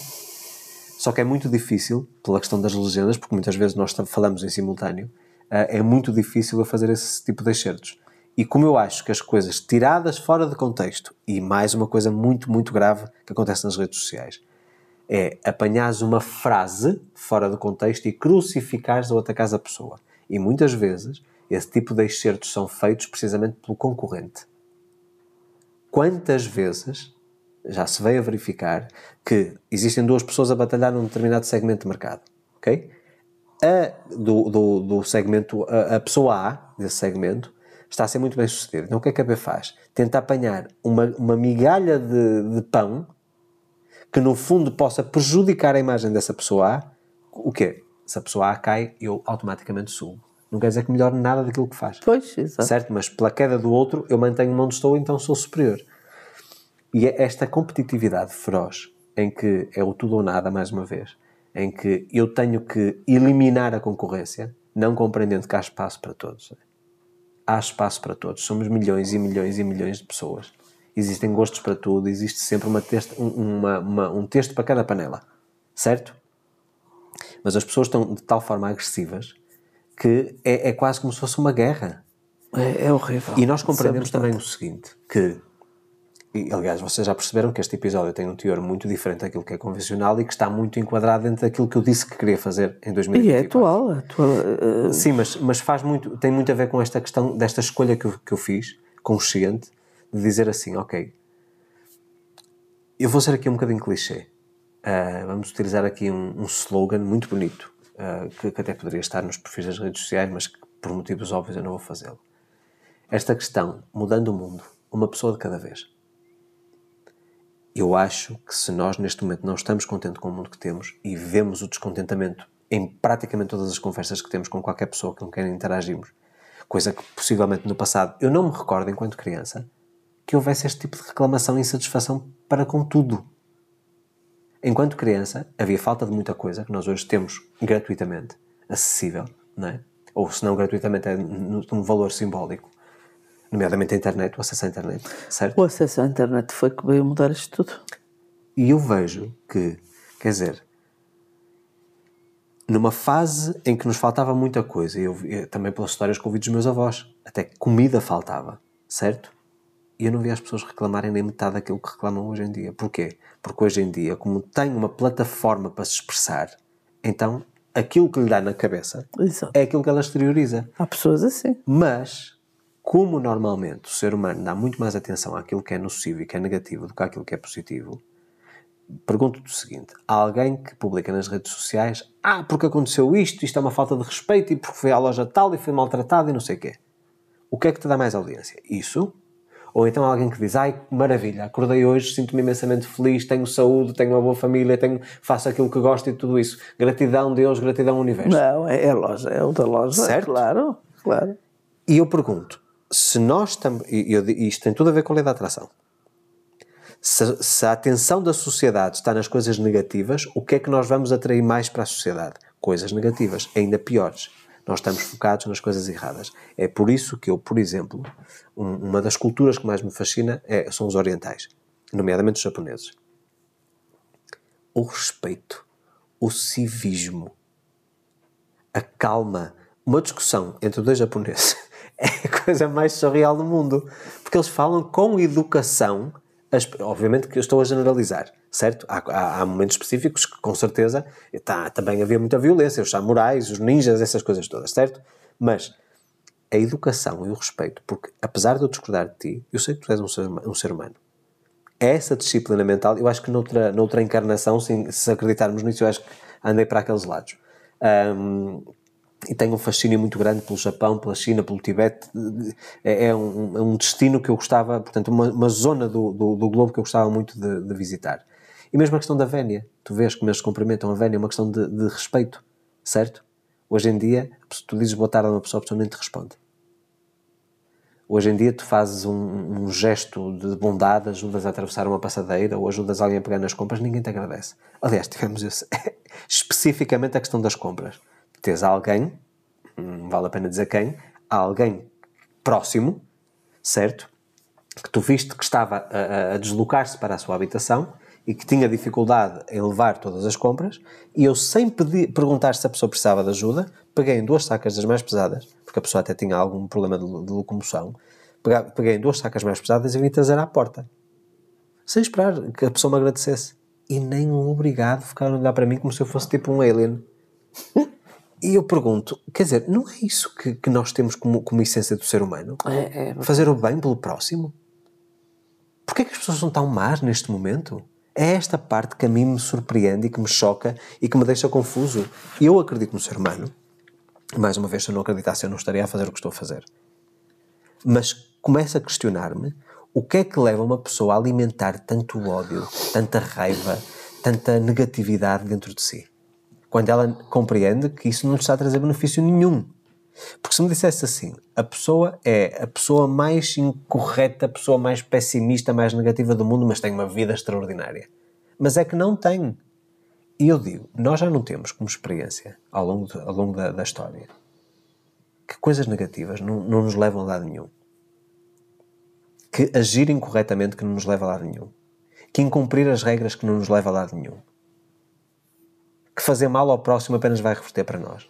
Porquê é que as pessoas não param com esta estupidificação? Porque eu acho que também, por outro lado, estamos a falar de redes sociais, estamos a falar da imprensa, estamos a falar dos canais de televisão, há uma estupidificação do ser humano. Nós cada vez pensamos menos, nós comemos tudo pronto. Mais uma vez a questão da opinião. Há alguém que tu consideras ser uma autoridade diz-te que a coisa é assim e tu acreditas vivamente nem vais saber se aquilo é verdade ou mentira. Isso é assustador também. E vemos aqui ah, o perigo que existe nos influenciadores de virem com leis que não existem, como a questão mesmo legal, eh, o Código Civil, o Código Penal. Isto é assim que funciona. Não existe nenhuma validação naquilo que elas estão a dizer e o- o- a, a população acredita tudo naquilo que a pessoa está a dizer. E eu pergunto, quando é que nós ficamos tão preguiçosos de raciocinar? É que eu acho que a maior parte das questões eh, que trazem algum confronto são questões se a pessoa pensasse um bocadinho, se se desse ao trabalho de pensar e de juntar um mais um, ela percebia que estava a ser enganada. Na minha área. E obviamente que isto também pode ser considerado polémico, mas agora, já que estamos em, em tópicos que podem ser considerados polémicos, vamos, polémicos, vamos a isso. Uma das, lembras-te que houve um vídeo que eu fiz aqui há uns anos, 2017, penso que foi, o Lei da Atração Chega de Mentiras, que trouxe uma explosão no meu canal, que trouxe uma explosão de vendas eh, e de imensas pessoas a conhecerem o meu trabalho. Em que eu falava que eu achava inconcebível como é que alguns profissionais da minha área faziam promessas completamente esdrúxulas, absurdas, que jamais poderiam fazer.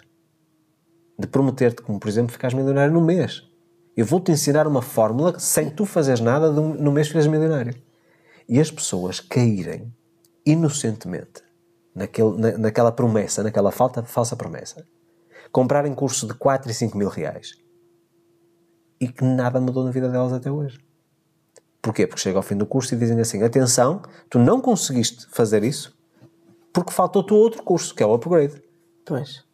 Eu tive uma cliente, Zé, e tu sabes disto, uma cliente, que quando chegou a- a- até mim, que tinha em dívidas, acho que era 15 ou 20 mil reais, em informações de uma determinada pessoa, portanto, em cursos que comprou de uma determinada pessoa, pediu dinheiro a, a- irmãos, pediu dinheiro ao patrão emprestado, um adiantamento para poder fazer os cursos. Nada mudou, endividou-se, enterrou a vida comple- completa dela, entrou dois anos a viver numa fantasia. Curiosamente, e atenção que eu não estou a dizer que, que eu é que faço milagres, mais uma vez, em, em menos de meio ano deu a volta à vida dela comigo. Mas eu sempre fui pés no chão. Eu disse, eh, utilizando uma expressão brasileira, eu muitas vezes, o meu, papel é muito ingrato porque eu sou corta barato. Aliás, ainda há poucas horas atrás, nós estávamos aqui a conversar sobre uma situação tua, da tua vida, e eu fui um corta barato. Fui tão corta barato que até te vontade de chorar. O que é que eu te fiz? Eu pus-te os pés no chão.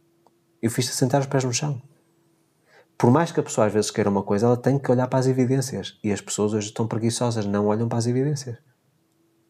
E isso só, o que é que causa? Sofrimento. Percebes? Por isso é que eu acho que é uma falta de ética tremenda, gigantesca, ver pessoas a tentarem vir para as redes sociais vencer na questão, por exemplo, de curso online. Tentarem vencer e tentarem desbravar terreno mais uma vez voltando a repetir aquilo que outros já fizeram e que desapareceram do mapa que já nunca, nunca mais ouviste falar neles.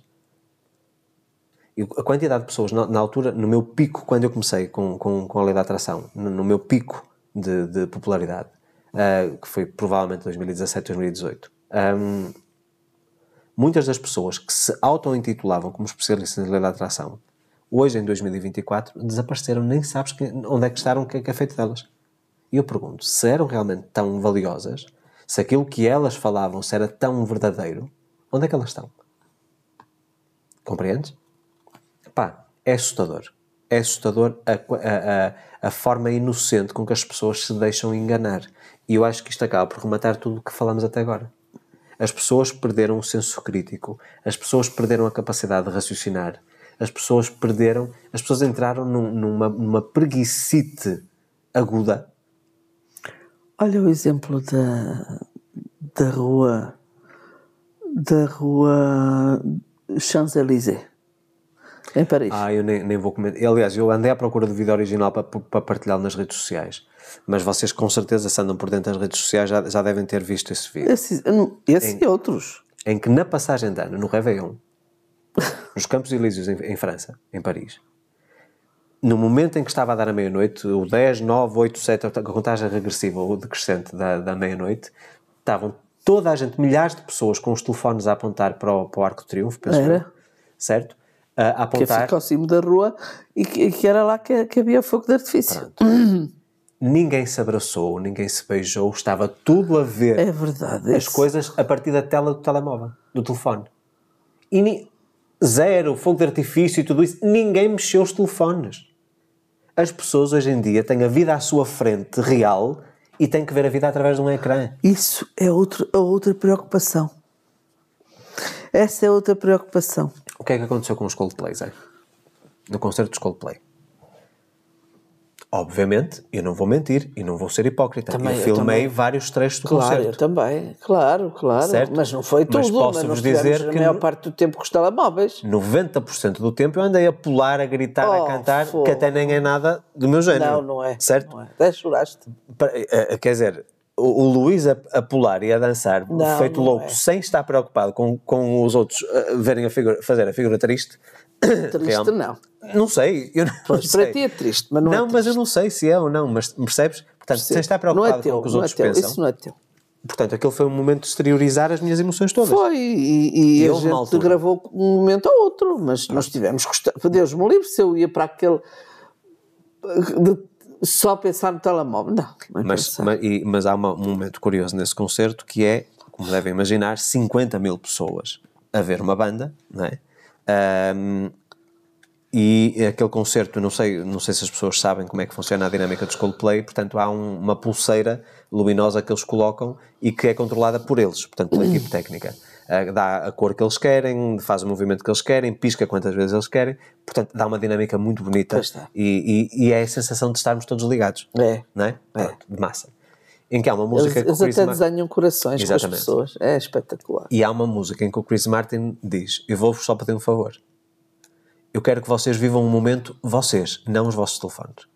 Por favor, apaguem os Por favor, telefones. desliguem os telefones. Desliguem os telefones. E curiosamente, acho que foi um momento tão, tão de tanta conexão que as pessoas obedeceram todas. É, foi. Eu não vi ninguém de telefone na mão naquele 50 mil pessoas a guardar os telefones. Há sempre a ovelha negra, certo? Com certeza havia lá pessoal que não cumpre as regras, não cumpre o pedido, e foi um momento super especial em que toda a gente se comoveu e no final dessa música toda a gente se abraçou, toda a gente se beijou sem se conhecer de lado nenhum. É verdade. Certo? Portanto, eu acho que nós estamos a deixar escapar os bons momentos da vida e a Maria José muitas vezes eh, eu tenho este, este tipo de, de, não é desavença, mas de desacordo com ela. Em que a Maria José, por exemplo, vamos a um restaurante ou qualquer coisa e a primeira tendência é pegar no telefone para tirar uma foto ao prato. E eu disse assim: Este prato é para mim. Não é para Isso é quando é muito fora do, do, Ok, mas tu sabes que há várias coisas que eu digo, Zé, isto é para eu viver. Luís, a mas única... também é para, para, ficar aquele momento. Concordo contigo, mas não é a mesma coisa, Zé. Pronto, mas então, Antigamente... Então, lá está, mas nós equilibramos. Tu não gostas, eu gosto. Certo, Pronto. mas tu também has de convir que nós deixamos de ver muita coisa porque estamos a ver através da lente de um telemóvel preocupados com registrar o momento. Uma foto. Só.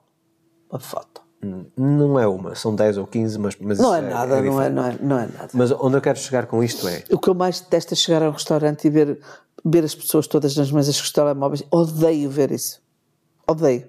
não fales em ódio, ódio é um sentimento muito Não, mas não gosto de ver, não gosto de ver. Então, não, não gosto desagrada-te. mesmo, desagrada-me Não- terrivelmente. Não digas, não digas não ouvir falar, ou então estão a discutir o que estão a ver ali nos telemóveis. Ainda, ainda há muito pouco tempo me aconteceu isso. Fiquei sentadinha quando fui ao bolhão, que f- fui almoçar.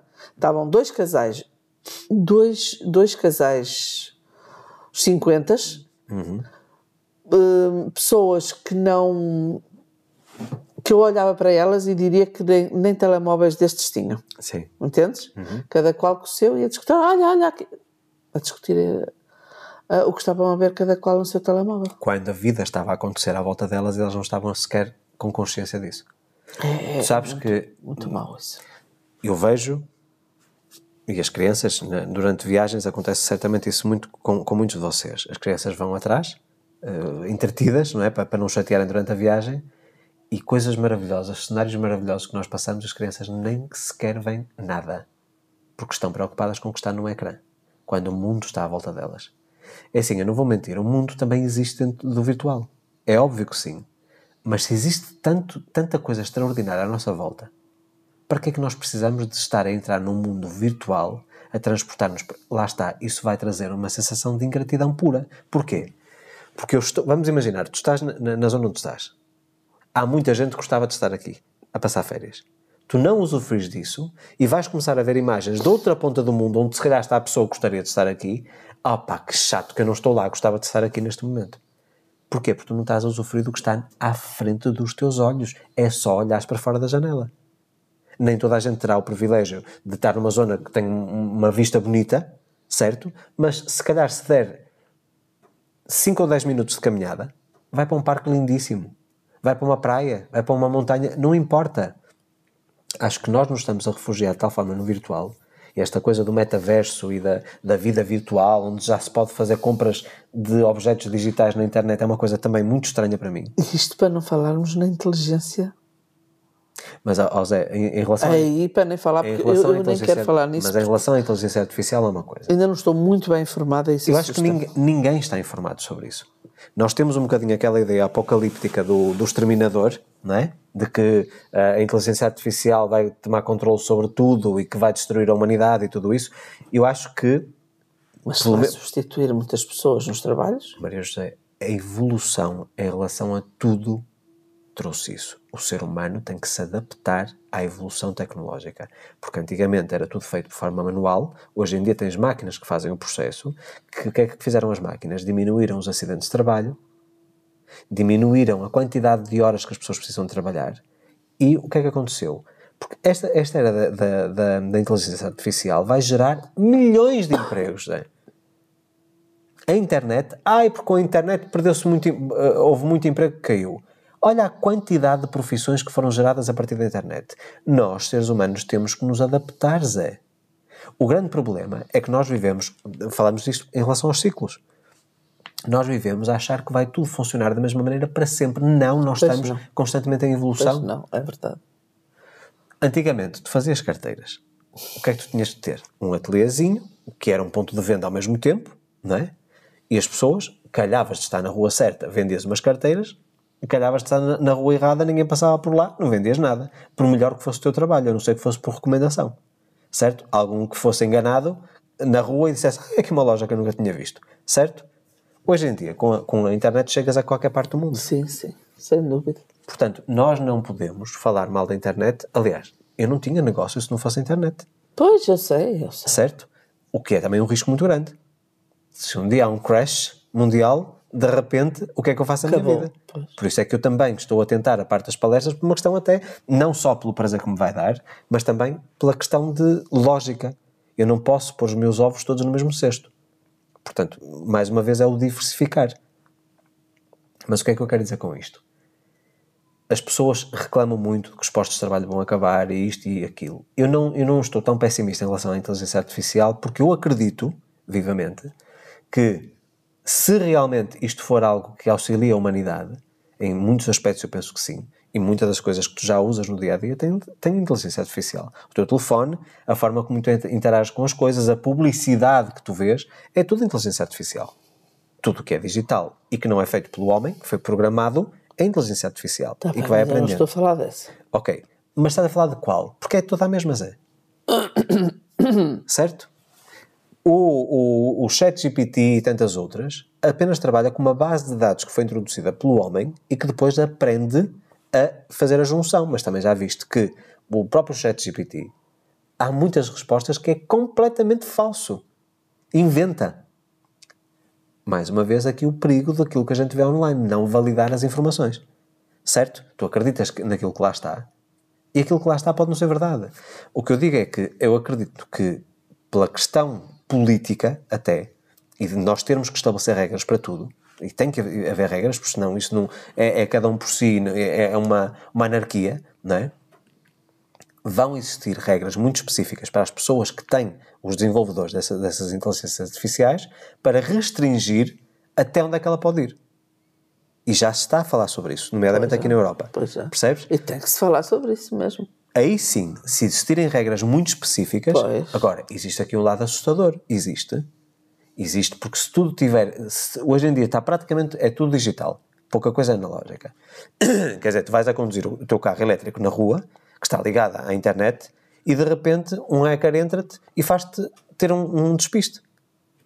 Certo? Ou para o teu carro a meio da, da, da- da rua, da autoestrada, e tens um acidente. É assustador, obviamente, que isso. Não é? Por isso é que existem, tem que existir os tais, os tais planos, planos de segurança. Agora, existem dois caminhos. Se o ser humano continuar a ser estúpido, a inteligência artificial trata de pôr a estupidez no sítio. Aí sim é que é assustador. E aí sim é que é preocupante. Se o ser humano deixar de ser estúpido e passar a ser inteligente, certo? Sabes, Luís, Pá.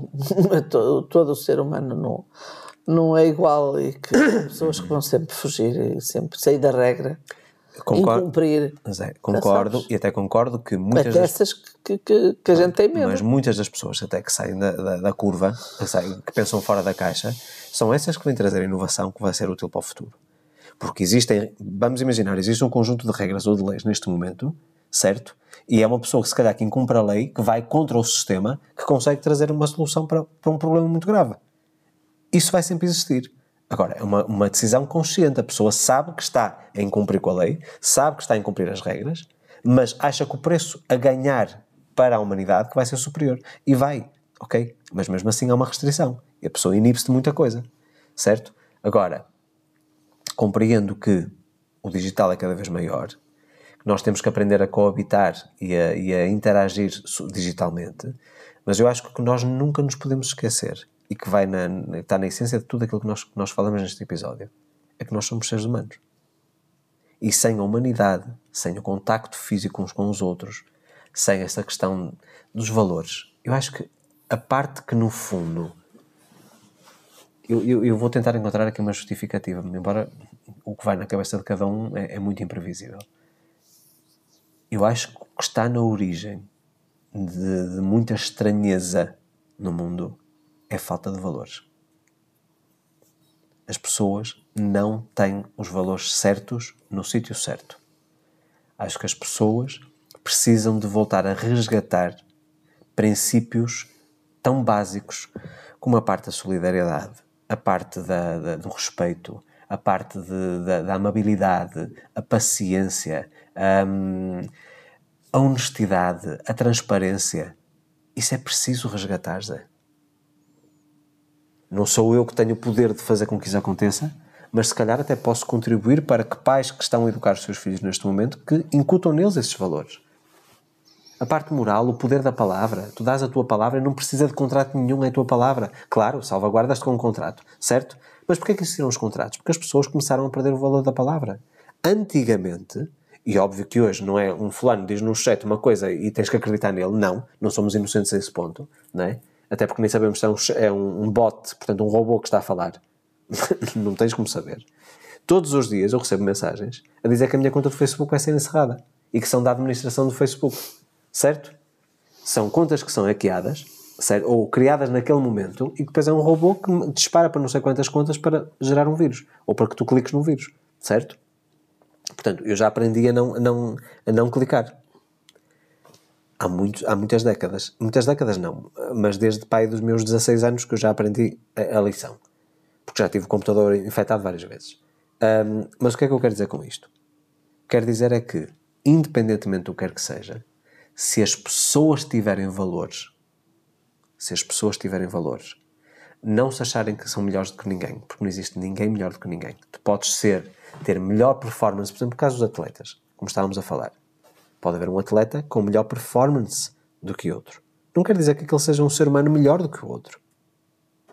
Todos nós temos o nosso valor. Todos nós somos importantes para o mundo. Todos nós precisamos de estar aqui e tem que haver um respeito mútuo por todos. O planeta é muito grande. Nós todos podemos ter uma vida boa. Eu não tenho para ter uma vida boa que prejudicar a vida do outro. É assustador, e tu já falaste várias vezes comigo sobre isso, é assustador ver que as pessoas precisam de deitar os outros abaixo para elas conseguirem subir. Porquê que isso acontece? Isso é insanidade e acabou por sonar um episódio até bastante profundo, um, se calhar de, uma, de, de, pontos de vista que eu nunca, nunca exteriorizei, nem pensava alguma vez exteriorizar, e nem, fal, nem falamos muito de políticas, por exemplo, e de, de visões políticas, um, até porque eu vou-te vou dizer isto de uma forma muito transparente. Há pessoas que dizem, ah, eu sou de direita, eu sou de esquerda, eu sou de centro, eu sou daqui, eu sou dali. Eu sou de pessoas são as pessoas que fazem os partidos, são as pessoas que fazem as ideologias. Mas também não sou de ideologias especificamente. Se houver alguém com um programa de governação que se ajuste dentro daquilo que eu acredito, é aquela pessoa, seja de que espectro for. Obviamente que existem alguns indícios que eu tenho as minhas, as minhas antenas uh, no, no, ar. Portanto, eu não vou estar a entrar numa ideologia que eu sei que vai ser extremamente prejudicial para a maior parte da população, até pelo, pelo processo da história. Porque eu acho que a melhor maneira de nós prevermos o futuro é estudar o passado. Exatamente. Certo? E portanto eu tenho essa consciência. Exatamente. Mas eu acredito muito mais em pessoas do que em ideologias. E pessoas que tenham coragem para pensar diferente, pessoas que tenham coragem para tentar fazer diferente e sair do, normal. Porquê? Porque o normal de agora é a coisa mais anormal que existe. Concordas? Pensa no, no que tu consideras. que as pessoas. Aliás, tem tudo a ver com o que a gente falou. O que é considerado normal que não é normal, é comum, é a coisa mais anormal que existe. A maneira de viver, a maneira de interagir com as outras pessoas, a maneira de comunicar com os outros. Ontem, por exemplo, ontem nós fomos às compras, certo? E não sei se reparaste que estavam, muito, estavam muitas crianças no supermercado. O que eu ouvi elas dizerem umas às outras, eu fiquei chocado. Como é que crianças de 12 ou 13 anos, não sei precisar as idades, mas deveria andar por aí, a maneira como elas se tratam umas às outras, como interagem umas com as outras e como comunicam, como transmitem uma, uma, uma mensagem. É uma coisa um bocadinho assustadora, quer dizer, estamos a, a criar gerações extremamente precárias um, em todos os aspectos, ou seja, com uma falta de intelectualidade gigante. Eu acho que as pessoas estão a precisar disso, estão a precisar de voltar outra vez a saber um bocadinho de tudo, a não estarem só preocupadas com visto o que é que o influenciador de não sei o que fez no TikTok, são as conversas de, de, das crianças, certo? Sem dúvida nenhuma. Acho que, acho que nós precisamos realmente de, de pensar que isto parte de nós. Não adianta nada eu estar a dizer aqui, ah, nós temos que começar a fazer aqui um movimento de transformação, não, não é nada por aí acho que tudo começa com a mudança de cada um de nós. Exatamente, mas também eu acho que quem fica calado, quietinho no seu, no seu cantinho e não concorda com as coisas, tá, também está errado. Não está a fazer a sua parte. Eu também acho isso. É isso que eu digo, Zé. Ficam começa ali confortáveis, mas acho que é um bocado de egoísmo. Sabes que é assim, há, há, em relação a muitos assuntos eu não me manifesto, nem, nem pesquiso sobre os mesmos, uh, que eu penso, eu penso sempre desta forma, e eu sei que tu nesse aspecto pensas diferente de mim, em relação a conflitos armados e etc. Eu penso desta maneira. Ok, está a acontecer um conflito armado entre dois países, independentemente dos motivos que cada um tem para, para alimentar essa insanidade e, e estar a, a ceifar tantas vidas humanas de uma forma extremamente irresponsável, independentemente da razão, e se existe razão, porque na cabeça de cada um eles têm razão certo? Cada um dos lados acha que tem razão. Portanto, não existe aqui um juiz imparcial que diz afinal quem tem razão é fulano ou cicrano. Ok. Mas em tudo isso, eu costumo pensar assim. Ok, é um assunto que eu tenho conhecimento que existe, que está a acontecer neste momento. O que é que eu posso fazer ativamente para contribuir para que isso acabe? E chego muitas vezes à conclusão de que nada posso fazer. Não está dentro do meu poder eu poder fazer alguma coisa por isso. Portanto, de nada me adianta eu ir para as redes sociais expressar a minha opinião, porque isso não vai mudar nada naquilo que são as forças políticas que comandam o conflito armado. Então, o que é que eu estou a fazer? Estou a criar mal-estar para mim, para a minha vida pessoal, a se calhar entrar em discussões com outras pessoas, ou seja, a, a provocar ou a entrar em conflitos desnecessários. O que é que isso me vai trazer? Vai-me trazer uma desarmonia e a incapacidade de ver o bom que eu tenho na minha vida neste momento. E já te disse isto e já partilhei contigo muitas vezes. Que às vezes a energia que a pessoa empenha em, em dar em opinar ou, ou, fazer parte desses movimentos, quando na verdade ela não tem poder nenhum de mudar as coisas, certo? Ela deixa de viver a sua própria vida. Ok, está bem, tens razão, mas eu há coisas que não, não posso deixar passar. Estás no teu direito, certo? Por isso é que nós somos, somos pessoas diferentes e que estamos a partilhar a nossa opinião uh, e que, obviamente, cada, cada, cada um de vocês que nos está a escutar provavelmente terá mais afinidade com um ou com o outro. Provavelmente é? contigo, não sei, se calhar. Mas, é, é... Mas não interessa, eu sou assim. E, e, e não consigo calar-me, não consigo. Com injustiças, com. Mas eu também, eu também com injustiças ah, não, não, consigo. consigo não consigo. Agora, a diferença provavelmente é que quando eu vejo uma injustiça, que eu sei que tem algum poder para mudar alguma coisa, eu ajo em cima disso. Não, fico, não, não é nas redes sociais que vais mudar alguma coisa. Pois, mas quando, quando perguntam o que, é que, o, que é, o que é que você acha, qual é a sua opinião? Ai, ai, quando não perguntam nada, eu passo. Mas é, já percebeste que isso é uma, uma questão de condicionamento? Provocação. Isso é para gerar. Isso é uma provocação. Não é provocação, isso é para gerar visitas aos perfis. Tu ainda não percebeste que tu, que tu, no fundo, eu digo muitas vezes isto em relação a Maria José, ela não gosta de ouvir, tu és o alvo perfeito das equipes de marketing. Já sei. Porque qualquer estímulo. Estás-me sempre a dizer isso? Qualquer estímulo, tu cais que nem uma pata, como eu costumo dizer. Tu não tens essa, essa, essa força para dizer assim, ok, mas isto interessa-me. Ou é uma provocação. Porque hoje em dia o marketing é emocional. Provoca uma emoção em ti. E como provoca uma emoção, resolve, eh, leva-te a agir. E tu não percebes que quanto mais tu comentas nessas publicações, mais audiência tem essas. Eu agora já publico menos. Certo? Já uh, comento menos, muito menos. Tu vês esses sites, como tu próprio disseste, fofocas, que é as antigas revistas cor-de-rosa, não é? Não são portuguesas. Não interessa. Todos têm. Uh, têm milhões e milhões de seguidores, porquê? Porque há comentários. Porque perguntam-te a tua opinião.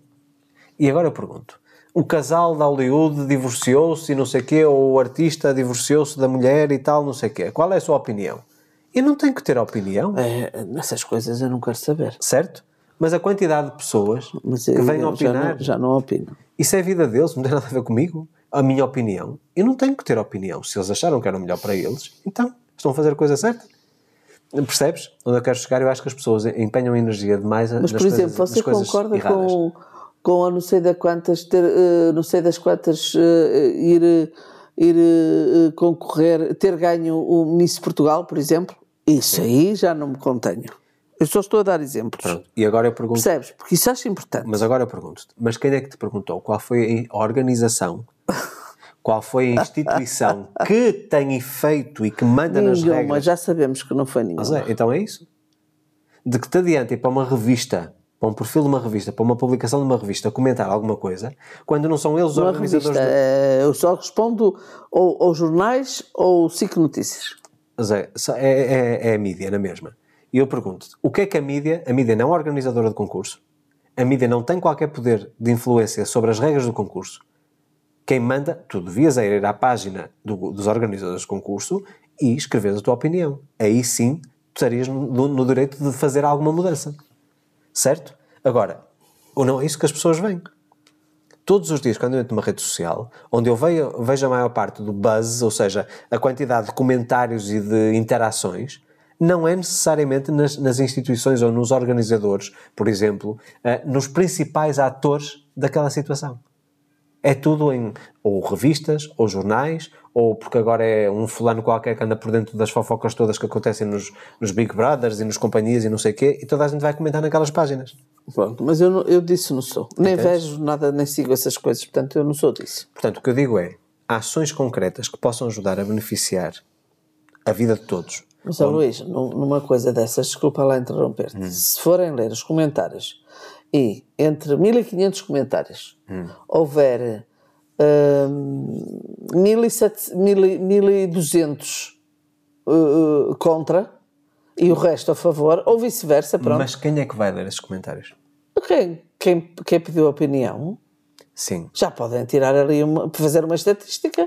pode fazer uma estatística de quem pediu a opinião, mas se quem pediu a opinião não, é- é, não é ninguém, não é nenhum player, Mas é através destas estat- estatísticas que eles depois dizem que há mais pessoas que gostam, ou concordam, que não concordam. e isso vai fazer com que alguma coisa mude na, na organização das coisas? Provavelmente, Provavelmente não, Zé. ou provavelmente sim. Sei lá. Se tu me disseres que pode existir uma pressão social para a mudança, Ou isso. a pressão... pô, a minha- o meu intuito ok, é esse. concordo contigo O meu sentido... intuito é esse. Mas muitas vezes a pressão, tu sabes que é artificial, porque existem outros interesses por trás. O que eu quero dizer, não é nesse caso específico que me estás a dizer. Muitas vezes, tu sabes que existem, e nós temos acesso também a, a essas informações em, documentários que vemos, existem call centers em vários países que só são contratados para irem, por exemplo, inflacionar um problema qualquer no Twitter ou no Instagram ou em qualquer outro, ou em qualquer outro local, perfis falsos, certo? Porque, por exemplo, mais uma vez aquele exemplo que eu te dei, temos os dois, as duas empresas, a empresa A e a empresa B, e para deitar abaixo a empresa B, a empresa A começa a levantar falsos testemunhos e a comentar negativamente nas publicações. Estás a perceber? Portanto, é uma coisa forjada com uma estratégia económica por trás. Infelizmente. Zé, entende uma coisa. Eu sei que é muito difícil para as pessoas ouvirem isto, mas grande parte das coisas que acontecem no mundo tem interesses económicos por trás. Há sempre alguém a ganhar com isto. Pensa, por exemplo, nos conflitos armados. A quantidade de milhões de dólares que as empresas de armamento estão a ganhar neste momento. Já pensaste alguma vez nisso? Há vidas a serem ceifadas todos os Já, dias. já pensei nisso. E há gente a ficar multimilionário ou bilionário Claro, com isto. já pensei nisso. Então há, há pessoas que têm interesse em que exista conflito armado e que deitem achas para a fogueira. Claro. Percebes? Claro. E eu acho que é, é- é essa, essa parte que é preocupante. Isso significa que não tem que haver indústria bélica? Que não se podem fabricar armas? Não, eu não estou a dizer isso. Isso é uma questão de defesa, certo? Mas empresas, às vezes, que vão às notícias e que pagam para determinadas notícias aparecerem, e vou- vou-me ficar por aqui, não vou entrar nesse, na, na toca do coelho, como se costuma dizer, que é, é uma coisa que é muito assustadora. Eu, foi na altura que gravei o sonho da Matrix, comecei a entrar em certas pesquisas e que me levaram a outros sítios e fiquei assustado e fiquei muito desiludido com, com aquilo que se passa no mundo. Ahm, mas acredito vivamente que, a partir do momento em que existe um interesse económico, mesmo na miséria, porque nós, Zé, já foram várias vezes eh, confrontados algumas pessoas intelectuais de, de- de grande poder de, de, de, de IQ, portanto o, o, o QI, não é? Muitos dos problemas que nós temos no mundo, as soluções já existem. E tu perguntas, então porquê é que não são postas em prática? Porque não existe, não é economicamente favorável para as partes intermediárias. Infelizmente, nós vivemos numa sociedade que ainda é muito manipulada tudo à volta do dinheiro. E diz-me assim, mas o dinheiro ah, não é importante para a nossa vida? É, eu, eu sou defensor disso. Nós dinheiro não conseguimos chegar a lado nenhum. Agora, a forma, a forma artificial como se manipula a opinião pública, sem que as pessoas percebam que estão a ajudar uma máquina de fazer dinheiro, um dinheiro, na minha opinião, ilícito, isso é que é assustador. Isso é que é assustador. E as pessoas, mais uma vez, como eu estava a dizer em relação a ti, caem que nem umas patas. Pois, Portanto, mordem o isco, vão atrás e são as próprias pessoas que não têm nada a ver com o assunto que fazem o trabalho por eles. As quedas de bancos, há, há tanta coisa que nós podemos falar ao longo da história que às vezes vem de um boato falso, pois, eu sei. certo? E a quantidade de. E nós já vimos negócios, vidas de pessoas a serem completamente destruídas por boatos. coisas que não são factuais. E o que é, mais uma vez, o que é assustador para mim é a pessoa não ter a capacidade intelectual ou a destreza intelectual para dizer assim: vou pensar um bocadinho, vou tentar informar-me convenientemente disto, para depois poder tirar a minha conclusão e ter a minha opinião. Não, a pessoa, mais uma vez, recebe um estímulo e, no calor da emoção, responde a esse estímulo, reage a esse estímulo, e depois, mais tarde, dizer assim: pá, coitado de Fulano, já viste que ele andou 10 anos a ser acusado injustamente de uma coisa. Mas mesmo quando saem as provas de que ele é inocente, tu has de concordar que ainda existem pessoas que atacam. Sem dúvida. Certo? Portanto, mais uma vez, nós temos aqui dois tribunais. Temos o Tribunal de Deus, aliás, três tribunais. Temos o Tribunal de Deus, que é aquele que, vamos dizer, conhece toda a verdade, não é? Temos o Tribunal do Homem, que obedece a determinadas leis, e temos o Tribunal da Internet. E aquele que é mais prejudicial, e, e, depois, obviamente, que isto aqui as pessoas poderão dizer, ah, mas o Tribunal de Deus, vamos dizer assim, é o mais importante porque depois tem a ver com o pós-vida. O pós mas o, o Tribunal da Internet é aquele que mais consequências catastróficas traz para a vida das pessoas. Certo? Mas em relação a tudo. Portanto, tudo aquilo que nós estivemos a falar aqui acaba por, por estar muito ligado àquilo que é manipulação de massas na internet um, eu acho que nós, nós precisamos de realmente criar um espírito crítico, mas sobretudo lembrar-nos que a vida real, por isso é que se chama virtual, a vida real não é dentro de um telefone. O telefone deve ser uma ferramenta, a internet deve ser uma ferramenta, mas a vida real está ao vivo, carne e osso, certo? E que, como é em carne e osso, nós precisamos de estruturar a vida de forma a que a sociedade seja humana. Nós estamos a virtualizar o ser humano e com isso estamos a perder a humanidade. Então, incutir os valores certos, poder educar as crianças convenientemente, ter também a responsabilidade diária. Não é só o dizer o que é que se deve fazer, é eu fazer as coisas que estou a, recomendar aos outros fazerem também. Certo? Isso é uma coisa fundamental. Porque nada me adianta, seria de uma hipocrisia feroz eu estar aqui a bater com a mão no peito e a dizer a todas as pessoas que nos estão a ouvir devemos ser mais humanos, devemos ser mais, mais solidários, devemos ter um papel mais ativo em, em ajudar uns aos outros, em contribuirmos para o sucesso de todos. Isso era uma coisa que eu poderia fazer e depois, na vida prática, na minha vida íntima, dizer assim: agora aqui que ninguém me vê, deixa-me estar aqui de braços cruzados, não fazer absolutamente nada, porque não vou ser criticado. Certo? Isso seria uma hipocrisia muito grande da minha parte e eu não vivo dessa forma. Sabes aquela coisa que eu falo desde o início da, da, da, especialmente desde o início desta carreira, que tenho uma vida mais pública. Olha para o que eu digo, porque é exatamente aquilo que eu faço. E eu continuo a dizer, eu não tenho qualquer legitimidade em aconselhar ninguém a fazer qualquer coisa, qualquer coisa na sua vida. Uma mudança de hábitos, um, a parte de gestão emocional, a parte de lei da atração, tudo aquilo que, que eu tenho produzido seja livros, seja cursos, seja palestras, eh, seminários, workshops, não importa. Tudo aquilo que eu falo, e tu sabes, e às vezes até é irritante, certo? Porque eu sou tão disciplinado ao ponto de fazer rigorosamente aquilo que eu digo, certo? Mas eu não me sentiria de consciência tranquila a dizer à pessoa: olha, faça isto que isto resulta, se eu nunca testei aquilo. Já reparaste que hoje, e é uma das coisas que é, que é estranhíssima no mundo, a maior parte das pessoas está a tentar vender coisas que ela nunca experimentou, mas ela diz que é maravilhoso, nunca testou. Casos muito concretos. Na área de, de, de negócios, de cursos online, de mentores, de desenvolvimento pessoal e etc. De chegarmos ao ponto do ridículo de que alguém, por exemplo, vem ensinar um, a vender um curso de como, ensinar como ficar rico, certo? E ela vai enriquecer à custa da venda daquele curso. Nada em contrário se ela já tiver um passado onde já conseguiu atingir um estatuto de riqueza, ou um estatuto milionário, por exemplo, já tem, digamos assim, a validação para poder ensinar-te aquilo que fez. Que é isso que eu tento falar, certo? Mas o que as pessoas às vezes não entendem é que pessoas que nunca fizeram nada disso, que não sabem aquilo que estão a fazer. Aliás, há cursos hoje em dia que estão a ser construídos através de ChatGPT.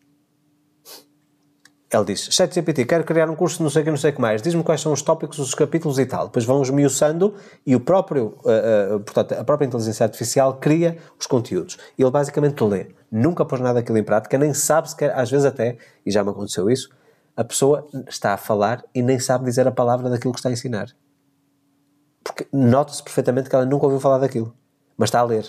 uma narrativa. Depois vende aquilo a 20 euros ou 30 euros e bota para lá. E alguém há de cair. Certo? E caem no ridículo quando são cursos de sucesso de finanças, de criptomoedas e etc. As pessoas chegam ao ridículo de fazerem o seguinte: elas pedem dinheiro emprestado. Estou-te a dizer isto tem nos bastidores, coisas que as pessoas muitas vezes não têm consciência. Elas vão nos bastidores e pedem dinheiro emprestado ao familiar ou ao banco, às vezes. Já, já ouvi uma história de alguém que pediu 20 mil dólares emprestado ao banco. Alugou durante uma semana uma mansão, ok? Alugou durante uma mansão, um carro de luxo, uma série de roupas que pediu emprestado a uma loja, que depois devolveu tudo na semana seguinte, e tirou uma série de fotografias, fez vídeos, fez tudo. Foi durante uma semana a trabalhar 24 sobre 24 horas, a produzir conteúdos. E depois, a partir dali, ele tinha conteúdo para 6 ou 8 meses de, de, de publicações, certo? E o que acontece? Acontece que a pessoa alegava que o curso que estava a vender que é que lhe tinha trazido esses resultados, quando no fundo ele alugou uma coisa que nunca foi dele, certo? Apenas para as aparências. E as pessoas acreditaram naquilo que estavam a ouvir. Mas foi desmascarado. Foi desmascarado, mas as pessoas não quiseram acreditar. Vê bem, existe, existe um, um, um canal no YouTube que desmascara esse tipo de gurus, certo? Mesmo as pessoas que no fundo sabem que foram enganadas, depois não quiseram ouvir a verdade. Portanto, isso é, é, é aqui uma coisa que é ridícula. As pessoas gostam de ser enganadas. E depois queixam-se. Portanto, é uma parte que, que, que assusta. Pois bem, já vamos aqui quase em duas horas um, e acho que já, já abordamos aqui muito fora do que é normal. Acho que o mais importante já foi dito. Há muita coisa, quer dizer, nós podemos estar aqui horas a falar sobre mil e uma coisas, não é?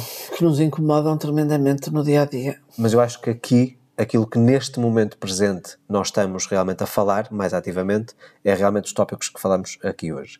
Um, e queríamos, obviamente, saber a vossa opinião. Vocês poderão comentar a partir do YouTube e a partir também dos comentários do Spotify. Uh, qual é a coisa que para vocês é mais estranha no mundo hoje em dia? Uh, uma situação, uma circunstância, um comportamento, uh, algo realmente que seja impactante na vossa vida, que vocês acreditem também que tenha um impacto na humanidade enquanto um todo, não é? Qual foi a parte que nós falamos ou que não falamos que foi mais importante para vocês? Aquela que vocês acham realmente que precisa de muito trabalho, muito empenho, muito esforço uh, para realmente mudar e que nos vai trazer realmente uma vida melhor. Partilhem que nós queremos saber sempre a vossa opinião e para nós é sempre muito importante nós termos esse, esse feedback. Uh, portanto, ficamos então por aqui esta semana. Muito obrigado pela vossa audiência. Relembro também que através do código de cupom SANTOS20 vocês têm 20% de desconto com acesso ilimitado e durante 12 meses a qualquer curso do meu site, portanto luisalvesoficial.com cursos, terão lá muitos recursos que eu ponho em prática Portanto, olha para o que eu digo, porque é o que eu faço, tudo aquilo que lá está é aquilo que eu vivo no dia, a dia. Portanto, não há aqui uh, místicas, não há aqui artifícios, é a minha realidade. E se vocês realmente querem ter uma vida incrível, uma vida extraordinária, têm lá as ferramentas certas para poderem alcançar essa, essa, esse patamar que traz uma leveza absolutamente fantástica, não é? Uma paz de espírito incrível. Portanto, agradecemos então pela vossa audiência. Deixem sugestões se assim o entenderem nos comentários também, que é muito importante. E não se esqueçam também de partilhar estes episódios com os vossos amigos e os vossos familiares.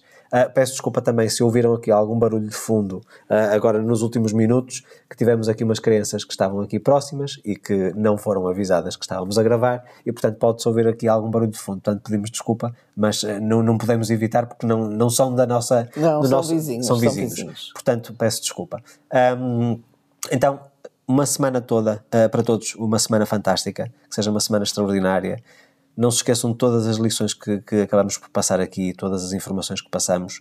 Ponham em prática na vossa Se a vida. gente esqueceu alguma coisa importante, Digam, digam. digam, é sempre muito comentem. importante.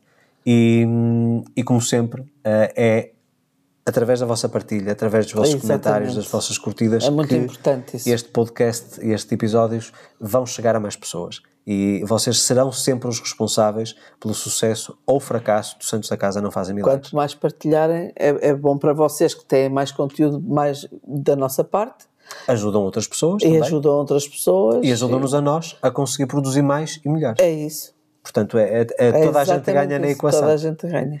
Meus amigos, então, um forte abraço, muito obrigado pela vossa audiência e voltamos então na próxima quinta-feira com mais um episódio do Santos da Casa. Não fazem milagres. Um forte abraço, boa, Boa semana a todos. semana.